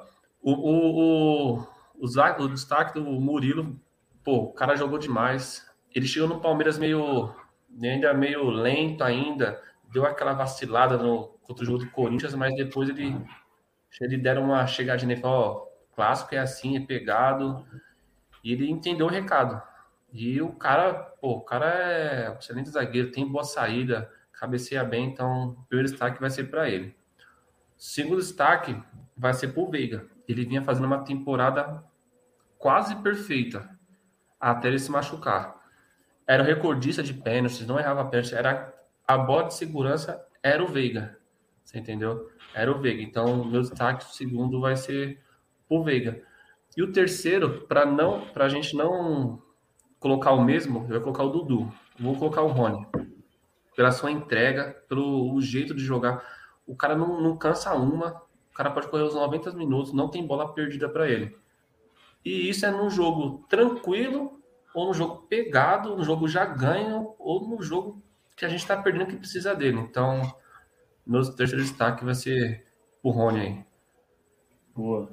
É, eu acho que para ser rápido e sucinto, é, vou pegar um, um, um, melhor destaque do Júlio, que é o Gustavo Gomes, um melhor destaque do Gil, que é o Zé Rafael. Não, um destaque... volta. Por quê? Não, no destaque, o destaque é Abel, Dudu, Abel, Dudu e Scarpa. É. Então, do Júlio, eu pego o Dudu, do Gil, eu pego o Zé Rafael. E do Stênio eu pego o Rony. Para não ser. Para não falar, tipo, sei lá, acho que talvez eu copiaria até o Gil nos três destaques, com uma menção rosa para o Dudu. Mas aí eu pego um destaque de cada um e, e, e, e falo isso aí. Então, meus, meus destaques são, são esses aí, porque eu acho que se fosse para enumerar, acho que três são poucos, eu creio que vocês pensaram bastante. E até quebraram um pouco a cabeça só para colocar três, né? Então, pelo ano exuberante que o Palmeiras teve. É... Cara, é... falamos dos destaques, do, dos destaques. Infelizmente, teremos baixas. Então, na, na, na, na, mentalidade de vocês aí, mano, qual que eu acho que vou. Não, não vou falar descartar, mas acho que qual, qual, qual o elenco vocês dariam vida nova aí, é, outro contrato, outro clube aí, para tentar a sorte fora do Palmeiras? Nada, nada pessoal, apenas técnico aí. Ou se alguém Quantos? quiser colocar um, Um só? apenas um, um só. Jorge. Boa. E aí, Estevam? Sucinto, Jorge. Jorge. eu mesmo. E aí, Jorge. Gil? Pode ser o mesmo? Pode. Ah, então eu acho que eu vou de Jorge também, porque acho que foi o, a grande, assim, uma contratação badalada e que não entregou 5% do que se esperava dele. Eu, vou, eu, eu falei que não, não precisaria ser pessoal, mas para mim, pelo Jorge, é técnica e pessoal. Porque para mim, o Jorge seria titular no lugar do Piquerez quando chegou. E, Sim. cara, e, e uma, uma puta decepção, mano. Uma puta decepção. Até acho que o Jorge não rescindiria contrato com o Palmeiras. Eu acho que ele seguiria como jogador do Palmeiras Então, emprestado em uma É outra porque o equipe. salário que ele ganha no Palmeiras, né, irmão? Ele não vai ganhar É, nenhum ele não vai mundo, né? querer. O então, Santos, o Santos quer que repatriar. Não mesmo. Mas eu acho que eu acho que eu daria. Eu emprestaria o Jorge para ele tentar a sorte. Mas o Santos, o Santos quer ele por empréstimo pagando 10% de salário, pô. É, eu vi. Eu vi. É, então, aí não dá, velho. Para ele jogar e de repente ele voltar na- numa próxima temporada aí melhor fisicamente, melhor tecnicamente. Mas acho que não tem dúvida, acho que é unânime aí que todo mundo emprestaria o Posso Jorge. mudar o né, meu rapidinho? por tudo que foi. Vou, vou falar dois. O Wesley. É, não, por isso que eu perguntei quantos, porque se fosse dois, o segundo era o Wesley. Se fosse Ah. três, o terceiro era a Tuesta. Era a minha opinião. Não, Boa. Wesley, mano. Ele foi, É. ele foi- assim, ele foi uma decepção pelo Sim. que ele mostrou de futebol. Assim, ele teve grandes oportunidades. de- Eu acho que ele foi uma surpresa. Acho que o Júlio, que acompanha a base, a gente já viu muito a base, viu muito o Wesley na base. Acho que a maior surpresa foi ver ele jogando a bola no profissional, coisa que ele não, Não, jogou na base. o, Wesley hoje, o Wesley hoje é o Wesley normal. É o Wesley que eu Isso, sempre vi na base, é o Wesley hoje. O problema É. foi o Wesley anterior que iludiu a gente, né? É isso aí. Boa. É, Para a temporada de 2023. Sucinto, eu acho que acho que vou até deixar dar uma visão geral. Quais são as posições mais carentes que, que, que o Palmeiras precisa aí é, se reforçar? Sabendo que a movimentação para o mercado de, de- da bola aí está bem baixa, mas acho que está bem baixa para todo mundo, ou, ou só está mais movimentada para quem está trocando de técnico. Quais as posições que o Palmeiras está mais carente? Gil. Ah, cara, a gente, a gente vai ter uma baita baixa, né? Que é o Gustavo Scarpa, que foi o melhor jogador do Campeonato Brasileiro, né? E não tenha dúvida de que ele é a, o grande, a grande perda do Palmeiras para 2023, né? Então, eu, eu, se eu fosse o Palmeiras, eu iria atrás de não só um, eu iria atrás de dois meias. Eu acho que essa é a posição mais carente do elenco do Palmeiras agora, com essa baixa do. do. do Scarpa. Nenhuma ressalva Tá, para tem- outras posições? Ah, cara, assim. O, a lateral eu acho que a gente tá bem servido. né? Marcos Rocha e, e o Mike. E a gente tem o Garcia ainda, né? A zaga a gente tem o, o, o Gomes e o Murilo. Tem o Luan. E se de repente o Kusevich não ficar, a gente tem a base, né? A gente tem o Naves, que eu tava destacando aí mais cedo que pode, tem o próprio Henry, que é o capitão do sub-20, que pode também é, fazer às vezes, entendeu? Para o meio, é, a gente vai ter a volta do Jailson, muito provavelmente, né? Que quando jogou no Palmeiras, enquanto teve saudável, é, entregou bastante, até entregou além da expectativa, né? O Palmeirense, é, quando, quando ele foi contratado, é, todo mundo torceu o nariz, mas quando ele começou a jogar, a gente viu que ele entregou é, além até do, do que se esperava dele. E no ataque, assim, a gente tem, tem Dudu, tem Rony, tem os meninos da base que podem subir aí, Giovanni, é, John John, a gente tem o Hendrick que subiu agora, tem os dois meninos que vieram de fora, o Merentiel e o, e o Flaco Lopes, então eu acho que é, é o, o 10 ali, aquele 10 eu acho que é o que mais me preocupa, porque o Scarpa tá me entregando demais, a gente precisa de alguém que entregue é, pelo menos perto do que o Scarpa estava entregando. Boa. E aí, Stênio? Posições carentes aí. Cara, assim, eu não, eu não acho que o tem que estar tá tão carente assim em todas as posições. Falta engrenar os caras que chegaram, né? Igual o Tabata. Tabata é um excelente jogador.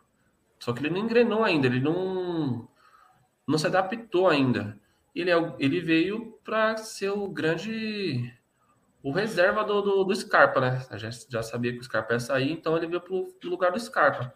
Não fez grandes jogos ainda, entendeu? Mas ainda dá para confiar no, no Tabata, você entendeu? Eu não vejo uma posição assim que se fala assim, ah, eu preciso de um jogador que senão o Palmeiras vai ficar bastante limitado. Eu vejo um Palmeiras que está bem montado, que algumas peças de reservas precisa engrenar e, e, entrar e jogar bem. Porque não vai poder contar sempre com esse time titular, que, que é um excelente time. É igual no ataque. No ataque a gente tem Rony, Dudu e o Hendrick agora. O Merentiel ainda não, ainda não se encaixou ainda no time. Não vem fazendo grandes jogos. Entendeu? O único ponto assim que eu vejo que está bem estruturado, que se entrar um sai um entre o outro, é a zaga. Você entendeu? É a zaga. Eu vejo que se o Gomes ou o Murilo sair, a gente tem grandes zagueiros ainda para ainda suprir essa ausência. Mesma coisa no gol. O que eu assim, um nome para trazer um, um, meio no meio para trazer, não trazeria ninguém. Eu esperaria esses jogadores se encaixarem melhor no Palmeiras. Boa. E aí, Júlio, suas posições? Ah, cara, eu assino embaixo no que o Gil falou. Acho que talvez alguém aí pro Scarpa, porque hoje quem é o reserva do Veiga? Pô, tem Atuês, tem Tabata, algumas dúvidas aí, né? Mas de resto, cara, laterais, zaga, goleiro, meio. Acho que assim, tudo depende, né? Pô, o Danilo saiu, o Danilo saiu, o Gabriel Menino tá jogando bem, o Jailson vai voltar, não sabemos como, mas o Danilo é uma grande perda, né? É, o ataque, você tem o Hendrick e você tem o Flaco Lopes, acho que deposita aí uma confiança tanto no Lopes quanto no Merentiel aí. Você tem ponta, você tem ponta Serginho da base. Cara, eu acho que assim, se o Palmeiras fosse trazer alguém, era alguém para fazer a diferença, alguém para botar a camisa de titular. Por exemplo, fala assim, pô, o Palmeiras vai contratar o Hulk. Eu falo, beleza, contrata o Hulk. Agora, ah, o Palmeiras vai contratar o Pedro Raul. Puta, não, não acho que deveria, entendeu? Então, assim, tudo depende de quem vai sair, de quem vai ficar e como que vai ser. Mas fala, uma posição para mim é o Gustavo Scarpa, é um meia. Talvez aí um meia, né? Tipo. Agora, se me perguntar quem, eu não vou saber responder. Eu não vou, vou ter que pesquisar. É. Entendeu? Não vou saber. Então, assim. Não, sim, sim. Agora de, de sopetão, se é. a gente ficar apontando nomes é muito chute. É. Ah, vou chutar esse cara. É, ah, é tipo, o Danilo vai sair, beleza. Traz o Camavinga no lugar dele. Então, então, entendeu? Beleza. Tipo Vou chutar um argentino do Lanús, do Vélez lá, e ia falar assim: ah, o cara tem boa visão, o cara acompanha o futebol sul-americano. Mas a gente não prega disso. Então, eu acho que é mais ou menos isso aí, as posições que o Palmeiras precisa. Vou de acordo com o que o Gil e o Júlio falou, também com o Stanley também, mano. Só que é, eu, sei, eu sei que o Mike não é tão tão, tão veterano, tão de idade igual é o Marcos Rocha, mas eu creio que ali para lateral direita a gente a gente não, eu não vou falar que a gente precise de um, de um backup ali para o Marcos Rocha. Creio que o Garcia pode dar conta ali. é, alternando com o Mike, mas é, o Marcos Rocha continua ainda nessa temporada, então eu acho que é uma posição que mais me preocupa, mas tem muita opção. Tem pelo menos três. Tem, tem, tem o Marcos Rocha, que é um cara que ganhou três Libertadores. Tem o Mike, que cresceu demais depois da final da Libertadores do ano passado. E tem é, boas atuações por essa temporada, sendo protagonista pelo menos em meia dúzia de jogos, a gente for colocar assim. E tem o Garcia, que é o moleque da base, para para suprir esses dois, né? Então. Ué. Né? Fala aí, mano. Polêmica rápida para você comentar. Para mim, o Luan é titular em qualquer time do Brasil. Menos no Palmeiras. Menos no Palmeiras, exato. É, é, eu concordo, é, eu concordo. Eu concordo com isso. Mas não é demérito pro Luan, tá ligado? Porque é, é, é, o elenco do Palmeiras é um elenco bem vasto e tem o Murilo que que eu creio que acho que 99% do Palmeiras, do, do, palmeirense, não cravava o Murilo titular com 10 jogos na, na temporada. No Paulista, o Murilo já tomou posição. É, é, eu sei que o, que o Luan teve, teve a sua baixa lá, teve, teve seu problema psicológico pós-mundial, tal, essas coisas. Cara, isso aí. Teve lesão, né? Ele teve lesão também. Teve lesão é, ele se também. machucou, o Murilo entrou, né? Porque o Murilo, o Murilo foi reserva do Luan. É, então. Acho que pelo menos quatro jogos. Então, acho que deve ter passado ali meia dúzia de jogos no Paulista, mais ou menos. E aí o Luan, o, o Luan se recompôs emocionalmente e fisicamente. E, cara, e, e às vezes que o Luan entrou, vai, beleza. Se a gente for ficar apontando, ah, ele falhou nesse jogo, ele falhou nesse, eu, eu prefiro não apontar isso. Mas eu creio que eu acho que ele mais agregou quando ele entrou no, no decorrer da temporada do que des desagregou, se esse é o termo. Então, tem um jogo contra o Bragantino que o Luan participa do, do, do gol e dá assistência para o Merentiel fazer. Então, acho que. Eu acho que o Luan é uma, é uma peça que a gente precisa para o elenco. Não, não, não para ser titular, mas é, acho que a gente precisa, resumindo. Concorda, Gil? O Gil, o Gil que é um, é um dos defensores do Luan, porque ah, tem muita gente que mete o pau, então. Eu concordo, eu concordo. Eu sempre falo, para mim, tecnicamente, eu acho o Luan o melhor jogador do. o melhor zagueiro do Palmeiras. Tecnicamente. O Luan uhum. tem saída de bola, tem bom posicionamento. O problema é que o Luan teve os. os, é, os episódios que ele teve, né? Os azares, né? É, foram os marcantes, né? Mas tecnicamente, tecnicamente, com a bola no pé, o Luan é o melhor zagueiro do Palmeiras. E só, só para complementar esse assunto, é, eu acho que esse Campeonato Paulista vai servir muito para, assim, a pré-temporada e o Campeonato Paulista vai servir muito para esses jogadores que chegaram no meio da temporada de 22, Tabata, Atuesta, é, Merentiel, Flaco Lopes, eles é, pegarem mais confiança no Paulista, porque a gente sabe que o Campeonato Paulista é um, um nível um pouco mais abaixo, né? e aí tentar deslanchar aí dentro do clube. Então eu acho que o Paulista vai ser importante para esses caras que chegaram no meio de temporada, que já chegaram e já tiveram que chegar jogando e se entrosando. É. E às vezes não é tão simples assim. É, eu acho. Então, por isso que eu comentei isso daí. Por isso que eu acho assim, os jogadores que a gente tem, eles são, eles tecnicamente são bons, só que eles não encaixaram no Palmeiras ainda, você entendeu? Se a gente for trazer mais jogadores para tentar se encaixar no Palmeiras de novo no próximo ano, esse jogador vai, vai ficar como se fossem esquecidos, né? Não vão conseguir sair muito. Você entendeu? Então, eu acho assim. Eu, eu aguardaria, igual o Júlio, o Júlio falou, trazer, só ia trazer alguém se fosse para ser titular. Se fosse para ser reserva, eu, eu, ficaria, eu ficaria com os que tem reserva mesmo. Tabata, Tuesta, Brentiel e Flaco Lopes. Não, é, é exatamente isso, mano. É exatamente isso. Tipo assim, puta, eu vou trazer. Eu vou dar um. Eu dei o exemplo do Hulk, vou manter o exemplo. Puta, eu vou trazer o Hulk. Beleza, eu concordo, porque o Hulk vai chegar para ser titular do Palmeiras. Agora, não, vou trazer. Eu dei o Pedro Raul, vou dar outro exemplo. Sei lá, vou trazer um destaque aí da, do Campeonato Brasileiro.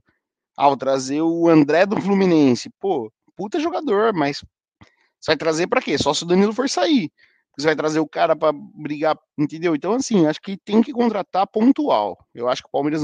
E, e, o Abel tá com isso na cabeça, né? Ele falou isso na entrevista, né? Pô, eu não vou pedir 50 jogadores, eu não quero. Eu tenho meu elenco, eu concordo com meu elenco. Alguns têm que sair, a gente concorda, caso do Wesley, caso do Jorge, mas, tipo, não, não é uma coisa que, ah, vai igual aquele Alexandre Massa, estilo Alexandre Massa de ser, né? Traz 15 jogadores. Eu acho que não, não tem necessidade disso. Entendeu? Não tem necessidade disso. Acho que trazer alguns pontuais, emprestar alguns pontuais. Talvez o Navarro, por exemplo, é um exemplo né, de. Pô, você tem o Berentiel, o Hendrick subindo e o Flaco Lopes. Pô, o Navarro tem que ser emprestado, porque ele não vai ter espaço, né? O Breno Lopes talvez não tenha espaço. Então, alguns jogadores que não vão ter espaço, mas acho que. Ah, se o Navarro ficar também, cara, começa a dar jogo pro cara, começa a ver como que é. Acho que não tem nada de grave no Palmeiras hoje. E o Campeonato Paulista vai servir para isso, né? Para dar minutagem para esses caras aí que jogaram até pouco na temporada, né? Então, acho que o Campeonato Paulista vai servir muito, a pré-temporada do Campeonato Paulista vai servir muito para esses caras aí que, que tiveram poucas chances, ou mesmo esses caras que chegaram depois aí, é, terem mais minutos e aí ganhar confiança e ganhar, é, quem sabe, titularidade no time, né? Então, eu acho que eles concordam que Paulista não é força máxima, né?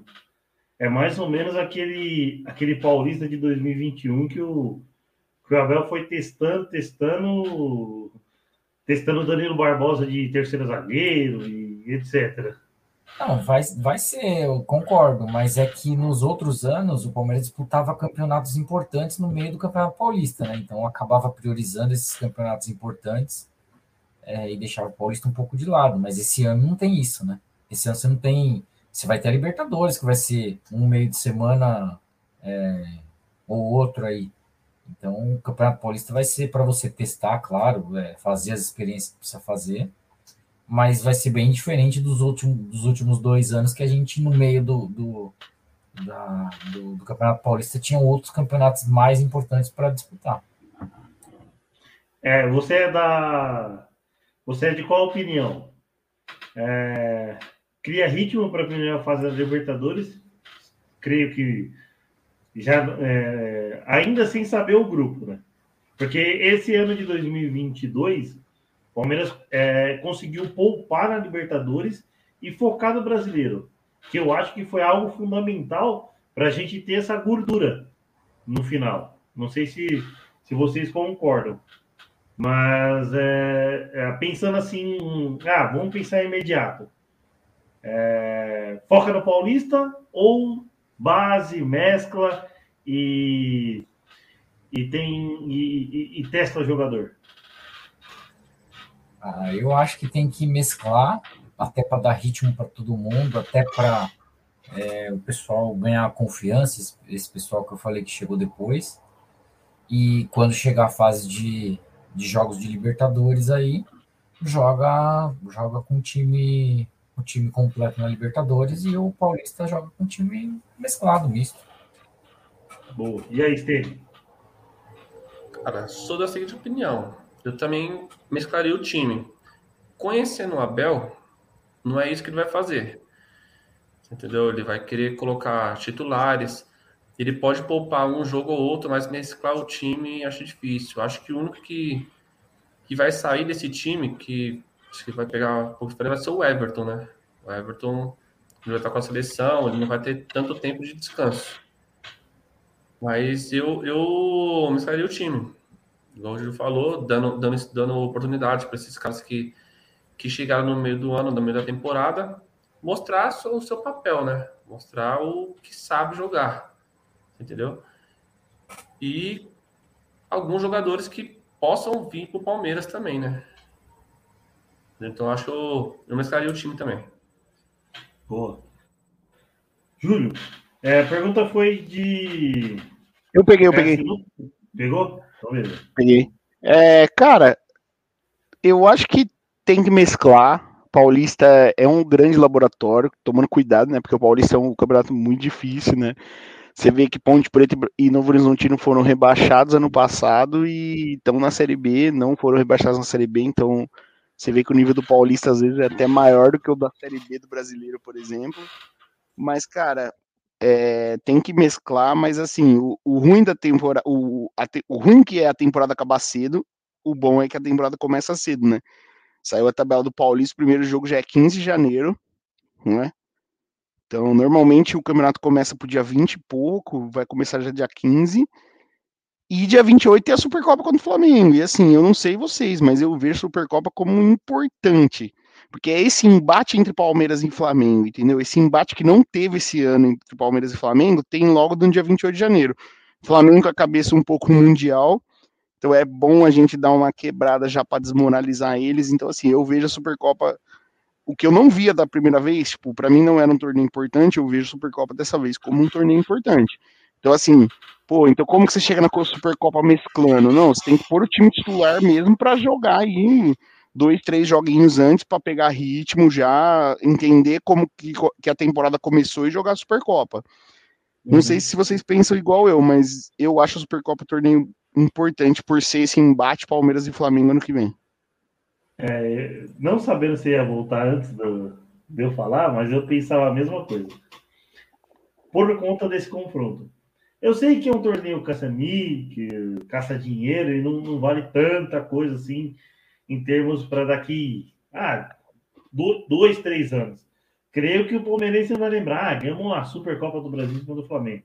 Mas pela rivalidade, pela Libertadores, é, e pela falta do embate, né? Pela falta Isso. do embate deles esse ano. Exatamente. E aí eu falo assim, ah, mano, dá para dá para entrar com força total, preparação máxima, a gente ganha esse campeonato e a partir do dia 28 de janeiro a gente vê o que a gente o que a gente mescla aí para não perder ritmo para Libertadores. Aí assim era meu pensamento. Então, é, mais ou menos isso aí.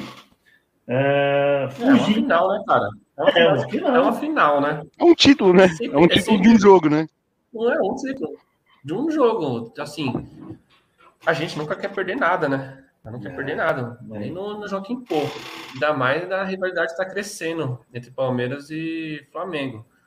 E isso já dá um combustível para o começo do ano, né? Você já, ó, já ganhou uma final contra o contra, querendo não, o segundo, o segundo, terceiro melhor time do Brasil. Você entendeu? Então, para esse jogo, cara, acho que até os jogadores têm uma rivalidade ali. Até eles pensam em ganhar mais um título, ficar com o nome marcado na história do clube e ganhando um, um, em cima do Flamengo, né? É. Por mais que seja um jogo só, né? Bom, acabando um pouco. Uh, só uma informação muito rápida. Não tem local definido dessa Supercopa, mas é. grandes chances de ser da Arena das Dunas em Natal. Grandes chances. Não vai dar pra nós ir, né? Natal. Se fosse um pouquinho mais perto, nós ia, mas Natal vai ser foda. Natal é longe é, demais. Se é, é, depende, né? Porque a galera do nosso grupo lá são, são quatro, cinco férias por ano. Talvez o cara ah, mas Natal, Natal é avião, pai. Natal é avião. Agora, se metesse um BH, eu ia. Um BH, um... Uhum. até Brasília eu acho que eu arriscava aí, viu? Goiânia, é, agora Natal. Ou parece, Natal ou parece jogou lá no grupo, 18 de janeiro. Ah, não, 18 de janeiro é Ribeirão Preto, Botafogo e Palmeiras, então. mano. É um é, da hora, mas é meio de semana. O ruim é que é meio de é semana. Meio de semana? É. É quarta ou ah, quinta o jogo.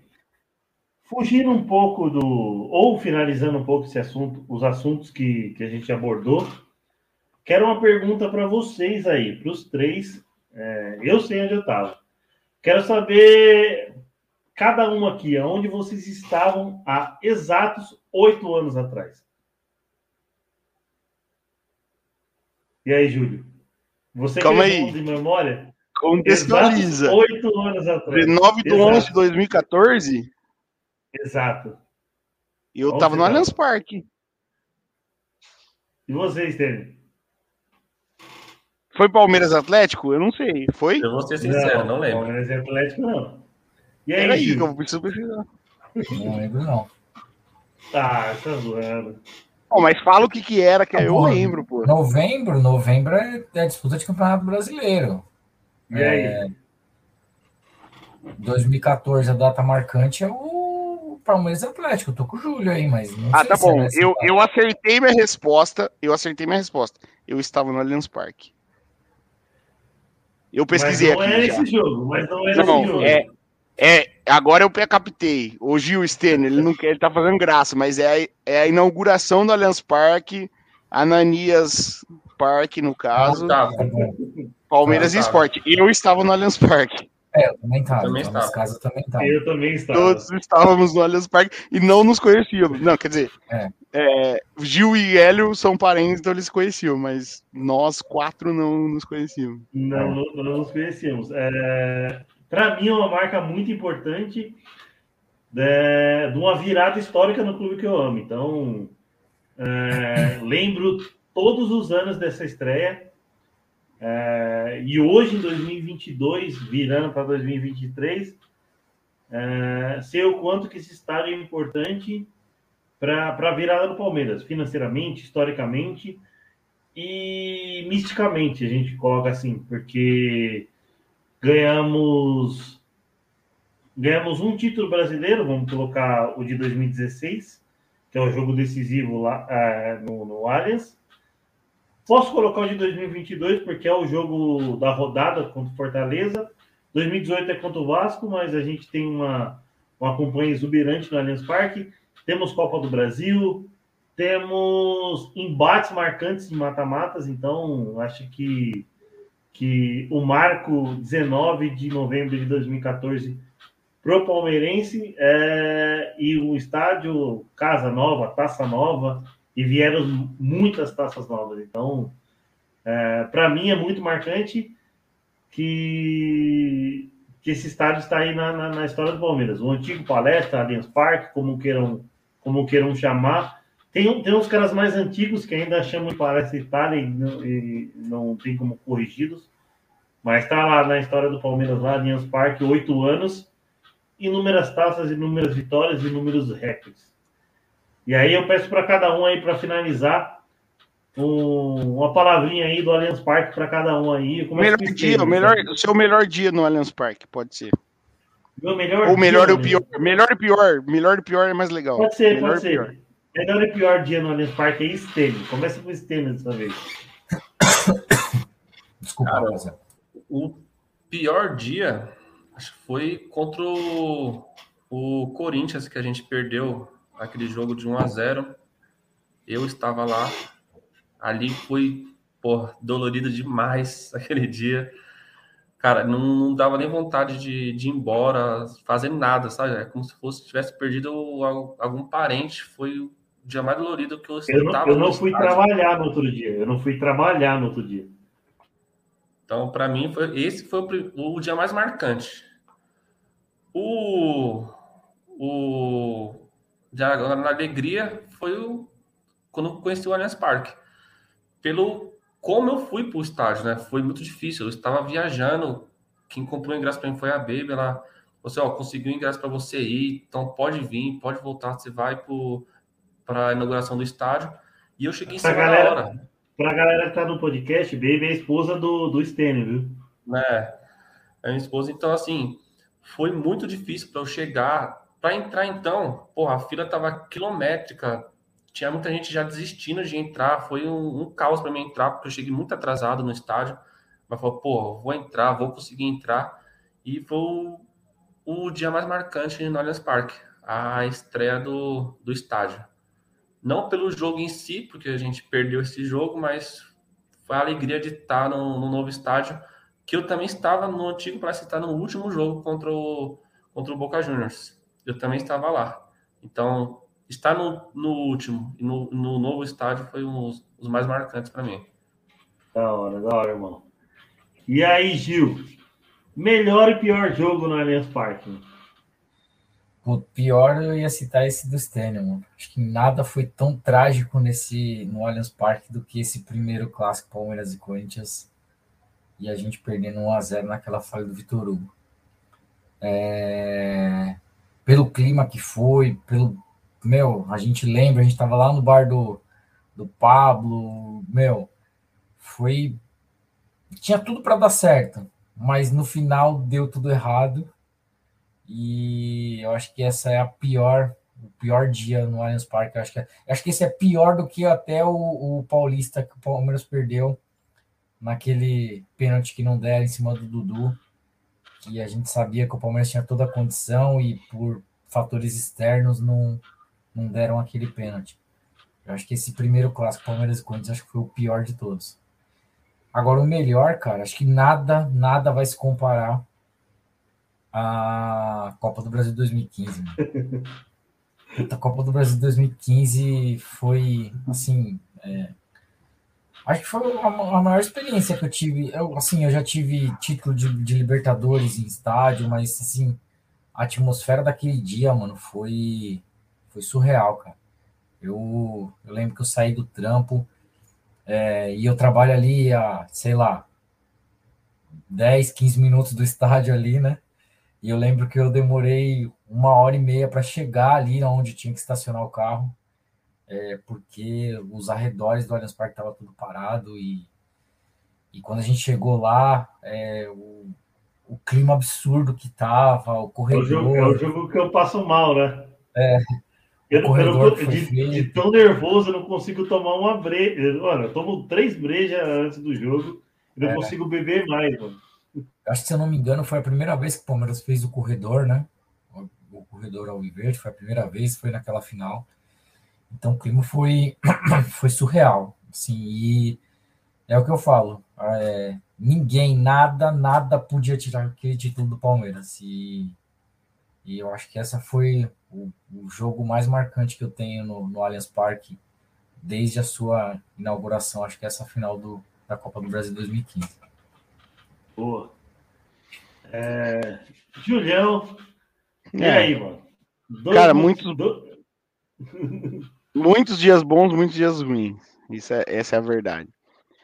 Para mim, o pior dia é a final do Paulista 2018, sem dúvida que o Palmeiras, igual o Gil falou, perde nesse da, da interferência externa, mas para mim esse é o pior dia disparado, acho que contra o Corinthians. E teve outros piores dias, né? Teve eliminação pro Boca, eliminação pro Grêmio na Copa do Brasil, eliminação pro São Paulo no Paulista, eliminação pro São Paulo na Copa do Brasil. Mas acho que esse contra o Corinthians, a final do Paulista, não podia acontecer. Não, não parecia que ia né? Agora, o melhor sem dúvida nenhuma. É tipo assim, teve muitos dias bons também. Título na Chapecoense, esse jogo contra o Fortaleza agora, Atlético Mineiro na Libertadores foi um dia sensacional, mas melhor que a Copa do Brasil de 2015, cara. Acho que sensação, é a melhor sensação que eu tive na minha vida foi essa final. Esse falou do esporte também, pô, eu desci, eu tava no busão, não andava o busão, pedi pro motorista deixar descer, andei uns 5 km para chegar no estádio a pé, para chegar, cheguei no estádio 9h20 também, tipo, entrei em cima da hora. É da hora tudo, o Palmeiras perdeu, mas acho que a sensação que eu tive com o Palmeiras e Santos, o clima antes do jogo, tipo, cara, eu tinha ido no jogo da Vila Belmiro, né? E no final, desde o final do jogo da Vila Belmiro, quanto na entrada você falava assim, porra, não é possível que o Palmeiras vai perder hoje. Hoje não é o dia que o Palmeiras vai perder, tá ligado? Não tem como.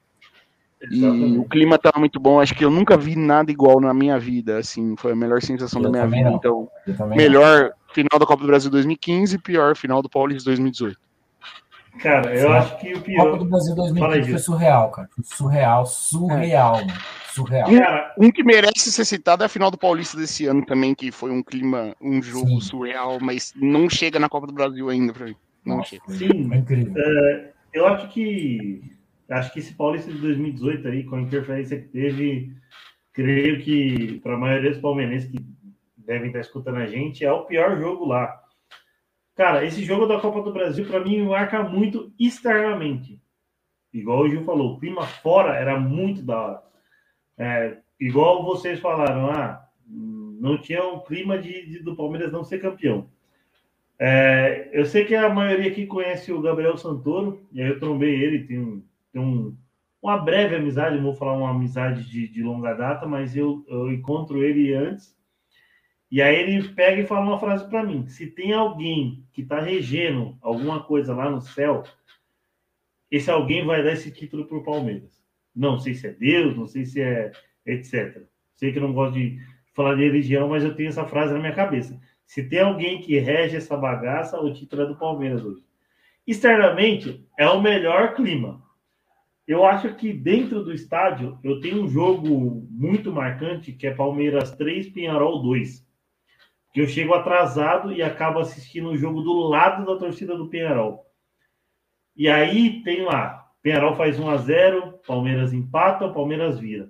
Penharol faz 2 a 2 e, e a torcida dos caras gritando na nossa orelha, o uruguaio canta pra caramba, o sul-americano canta pra caramba. E o Fabiano me faz aquele gol contra, contra o Penharol aos 54 segundo tempo. Eu sei que é um jogo que não vale nada, mas a atmosfera que eu vivi lá dentro, de comemorar esse gol, eu acho que é o gol que eu mais comemorei na minha vida dentro do Allianz Parque, foi esse aí. Eu saio rouco, fico rouco quatro dias de tanto que eu gritei nesse jogo. Então, para mim, acho que é, Palmeiras 3, Penharol 2, Libertadores, que é 2017. E o pior é, é Palmeiras Corinthians Paulista 2018. Mais uma, uma menção honrosíssima para a Copa do Brasil, que acho que de título emblemático é, o, é a virada do Palmeiras. Uh, bom, acho que a gente abordou bastante tempo, estamos aí 1 hora e 40 ao vivo. É, eu vou puxar finalmente aí. Então, agradecer a galera, agradecer quem também não estava aqui na live, que faz o, a, a, parte do canal aqui comigo. O Vitor, lá do Fanate Porco. O Tiagão, do Reflexão Palmeiras. O Alexandre, do 99% Palestra, também fez um, duas lives aí com a gente. Também são pessoas muito importantes aí de, de, de conteúdo, de informações do Palmeiras. A galera que, que faz aqui, são meus amigos aqui, Gil, Stênio, Júlio aí estão, presentes. Já, já se sintam abraçados. O Will, Paulinho, o Parece, que também não pôde comparecer hoje. É, agradecer muito. E, cara, é, só, só é um pedido para. Se você puder, se inscreve no canal, curte, compartilha. Se quiser participar da live, participa aí com a gente. Então, é, é, o, é o meu pedido aí. E passo a bola aí para quem, para quem se, se sentir à vontade aí de fazer os finalmente aí. Ah, cara, vou puxar então. É... Acho que a temporada 2022, como a gente falou, né? Desde os, desde os, os meninos da base aí, sub-11, 13, 17, 20, profissional, as meninas do feminino, é, foi uma temporada gigantesca para o Palmeiras, né? é, recorde atrás de recorde em diversos campeonatos. Então, acho que o ano de 2022 foi muito bom para o Palmeiras. É, o Palmeiras acho que está muito orgulhoso, né, de, de tudo o que aconteceu durante a temporada, né? E fica a expectativa de a gente ter uma temporada tão boa quanto em 2023, né? É, como o Abel falou, né? Do, o, todos somos 11, né? Então, eu acho que eu acho que a expectativa é, é, muito boa. A gente tem elencos fortíssimos em todas as categorias, mas falando mais do profissional, né? A gente sabe que o elenco profissional do Palmeiras é, é muito forte. E eu espero que tenha o mesmo sucesso que a gente teve em 2022.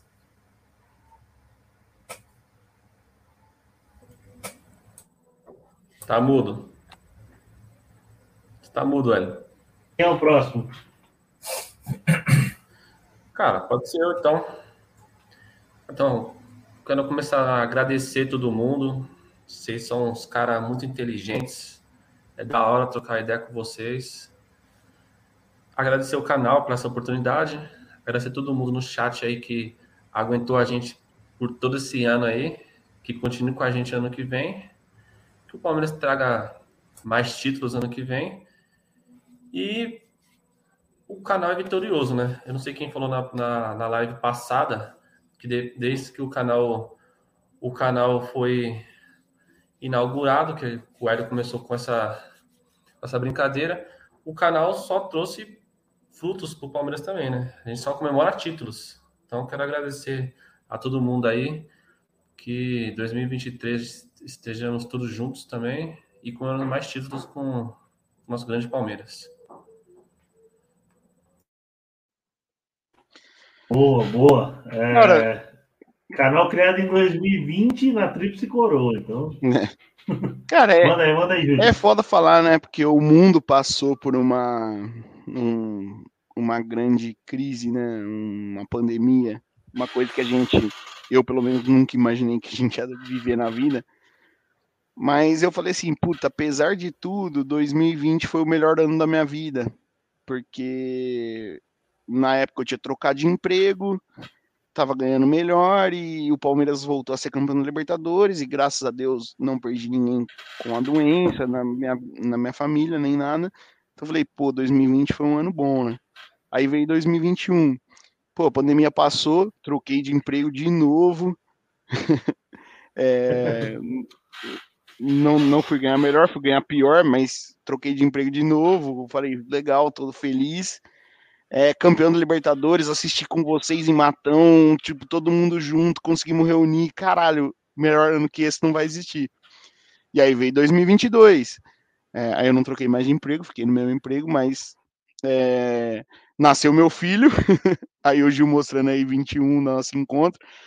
Aí veio, nasceu meu filho.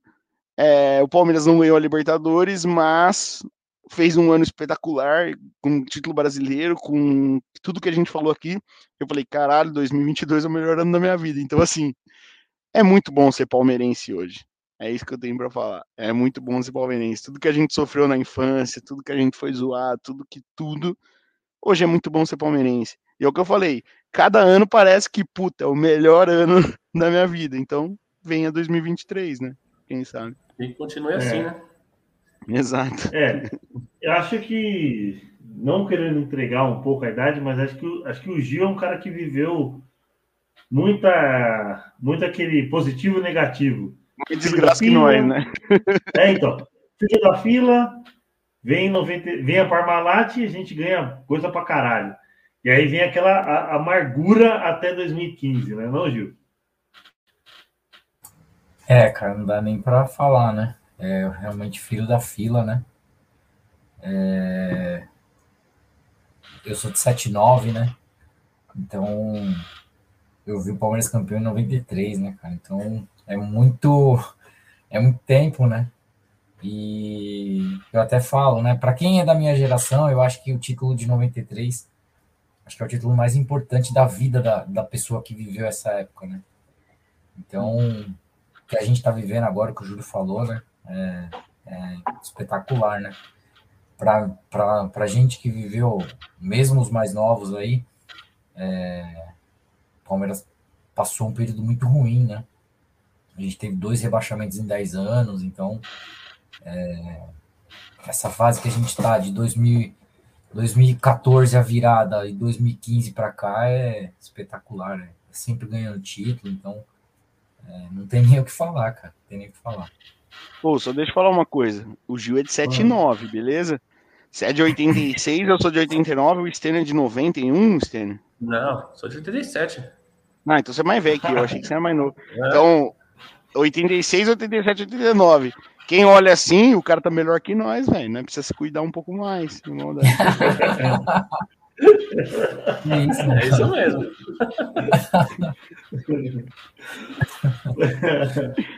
É, é, é, o ano do, nascimento do Gil é, já foi declarado. Então, se não, na próxima live a gente jogava um bolão. Que agora a gente está na fase do bolão, então era bolão da idade do Gil. Mas, mano, rapaziada, obrigado demais. Obrigado também a quem não pôde comparecer, Paulinho, o Will e o, e o Parece, o Eduardo, né? Então, agradecer aí de me abraçar nesse projeto, daquela ideia de resenhar contra o Palmeiras. É, contra o Palmeiras, ó é, de resenhar falando de, de, de, Palmeiras. Então, enquanto tá dando certo, né, né não, Júlio? É, é, a mística. Enquanto o canal estiver dando fruto, o canal não para. Então, nas próximas semanas aí teremos novidades, joguinhos, é, algum podcast aí de vez em quando para a gente trocar uma ideia, botar a resenha em dia, botar, tomar uma breja. Então, é o que a gente consegue prometer. E fala para ver lá nossas lives da Copa do Mundo também. Isso, e, e, também, mano, rapaziada, estamos com um projeto aí da Copa do Mundo, a gente tá lá no, no podcast futebolístico e no COP também, mano. Confederação Organizadora Confederação Organizadora Placar. Então, estamos em, em, em conjunto aí para trocar uma ideia aí de segunda, de às segundas-feiras aí, trocar ideia da, da Copa do Mundo aí, beleza? Então, segue lá a gente nas redes sociais também. E se puder também, mano, acompanha a gente. Essa live aqui é um oferecimento de Best Corn Stats, a melhor plataforma de apostas aí, de estatísticas de futebol. 26 ferramentas. É, tem novidades para a Copa do Mundo. Vai lá, é, garantir seu time Pro lá. É, um pacote vitalício para você ter acesso ilimitado à, à plataforma dos caras. E, e Elite Cakes, a melhor é, confeitaria para o seu bolo e para o seu doce. Instagram e WhatsApp na descrição. Na Bestcore também tem o nosso link aí de 48 horas grátis aí também para você entrar e ver as 26 ferramentas lá, mano. Estudar, vai estudar que esse, essa coisa de mercado de apostas é coisa séria. Não é só ficar apostando também, não, beleza? Lives na Twitch todos os dias praticamente. Na Copa do Mundo vai ser todo dia. Então, beleza? Tamo junto. Quando surge, avante palestra. Se o próximo fizer o Palmeiras é campeão! Palmeiras! Campeão! Olha só o Davidson, roubando a bola dentro, bateu pro gol!